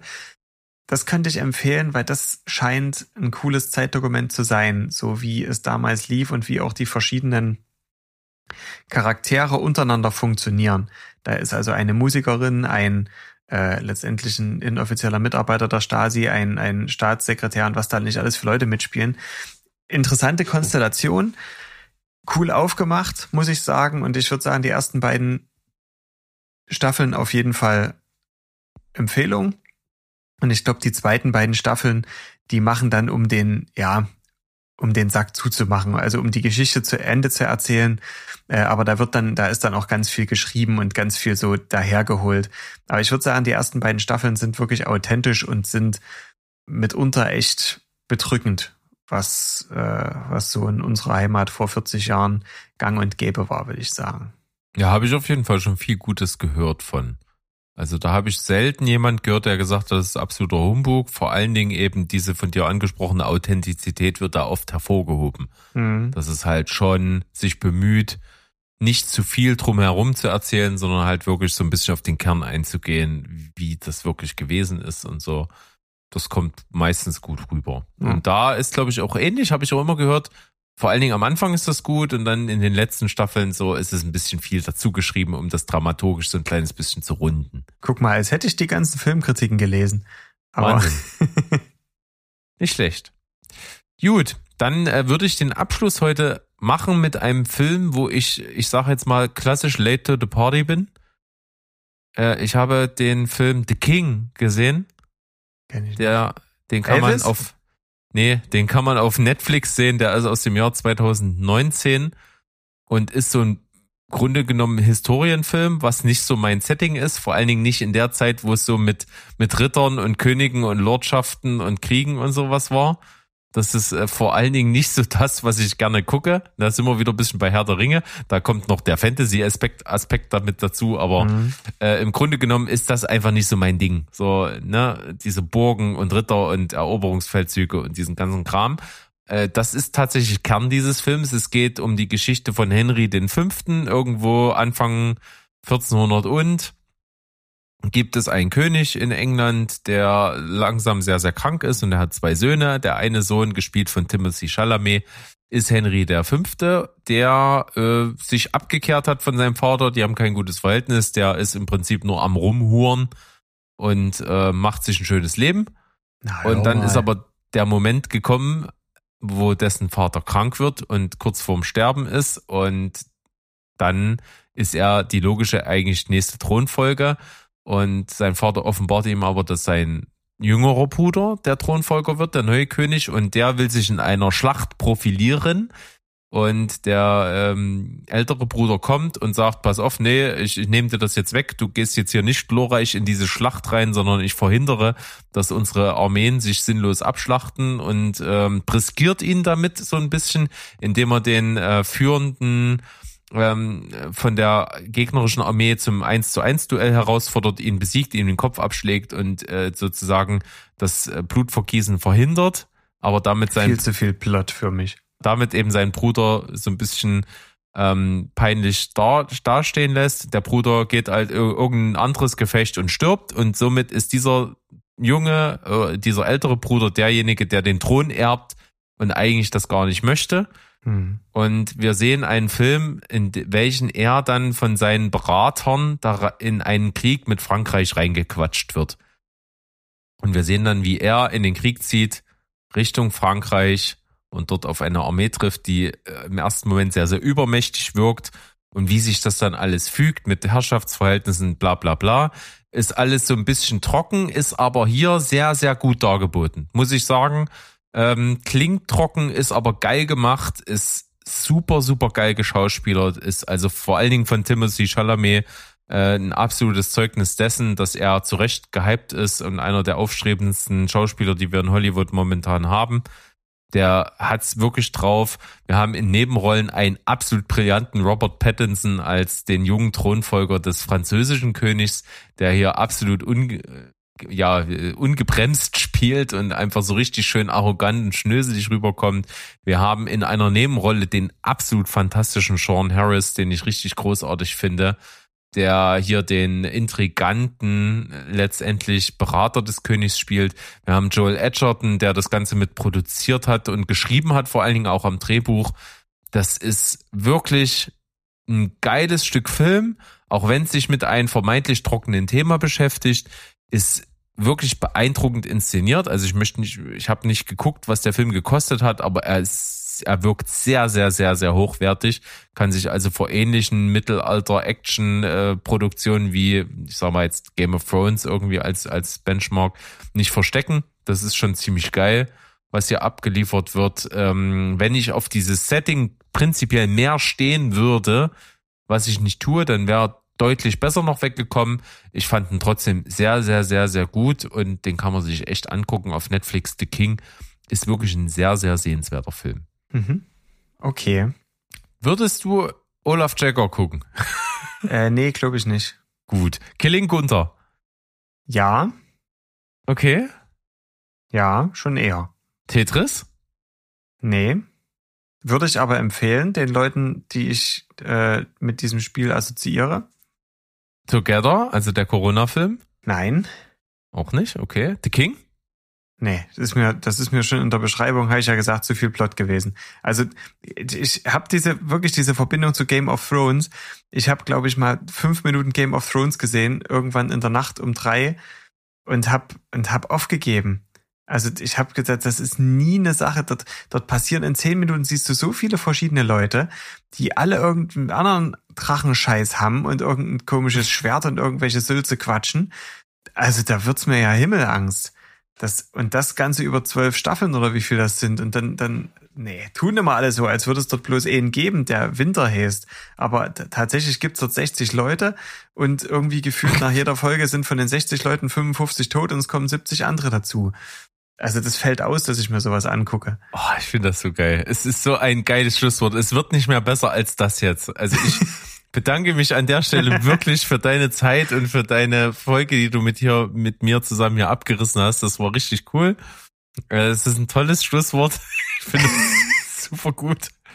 Ähm, ich glaube, du kennst unseren, äh, unsere, unsere Abschlussfloskel nicht, deswegen muss ich die, glaube ich, alleine machen, oder? Bleibt spoilerfrei. Okay. Ja, sag mal, bleibt spoilerfrei. Ne? Das Sehr das schön. werde ich ja wohl kennen. Super.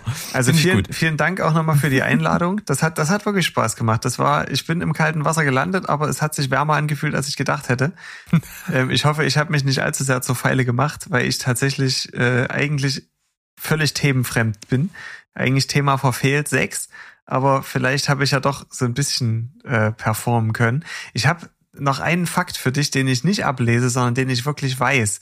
Nämlich von, von dem einzigen Film, den ich gesehen habe, äh, der da nämlich heißt, nicht Stichtag, sondern The Dark Knight. The Dark Knight, genau, und zwar der zweite Teil. Hast du gewusst, dass diese Krankenhausexplosion am Schluss, ne? Ich hoffe, Mhm. ich spoiler jetzt nicht, aber der Joker sprengt ein Krankenhaus.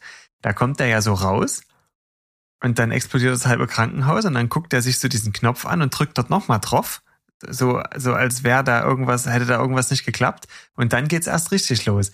Hast du gewusst, dass das wirklich so passiert ist? Also, dass diese Szene nur einmal gedreht wurde, kannst ja nur einmal drehen, weil so viele Krankenhäuser kannst du nicht aufbauen zum Sprengen. Und es war wirklich so, äh, Tim Henson oder wieder, nee, wie heißt der? Christopher Nolan? Nein, der. Joker-Schauspieler, Heath Ledger, kommt aus dem Krankenhaus raus, als Joker so rausgewatschelt, drückt auf den Knopf, die Hälfte explodiert, er und das ganze Set merkt, dass das nicht das war, was eigentlich geplant war und er fällt nicht aus der Rolle raus, tut in der Rolle des Jokers so, als hätte irgendwas nicht geklappt, ärgert sich kurz, drückt noch dreimal auf den Knopf und dann geht's richtig los. Das heißt, es war eigentlich eine Panne, die passiert ist und Heath Ledger hat die einfach großartig überspielt so dass es, dass es wirklich nicht so wirkt, als, äh, als, also du merkst, du denkst halt, das ist so geplant und zwar aber definitiv nicht so geplant. Geil. Das ist Ja. Filmtrivia-Wissen vom Feinsten. Das wollte ich, das wollte ich nur mal sagen. Geil. Also wenn Schön. ich einen Film gucke, dann gucke ich den richtig. Dann guckst du den richtig. so machen wir's. Äh, und dann äh, jetzt, glaube ich, nochmal ganz rund. Tschüss, ciao und goodbye. Bleibt spoilerfrei. Tschüssikowski.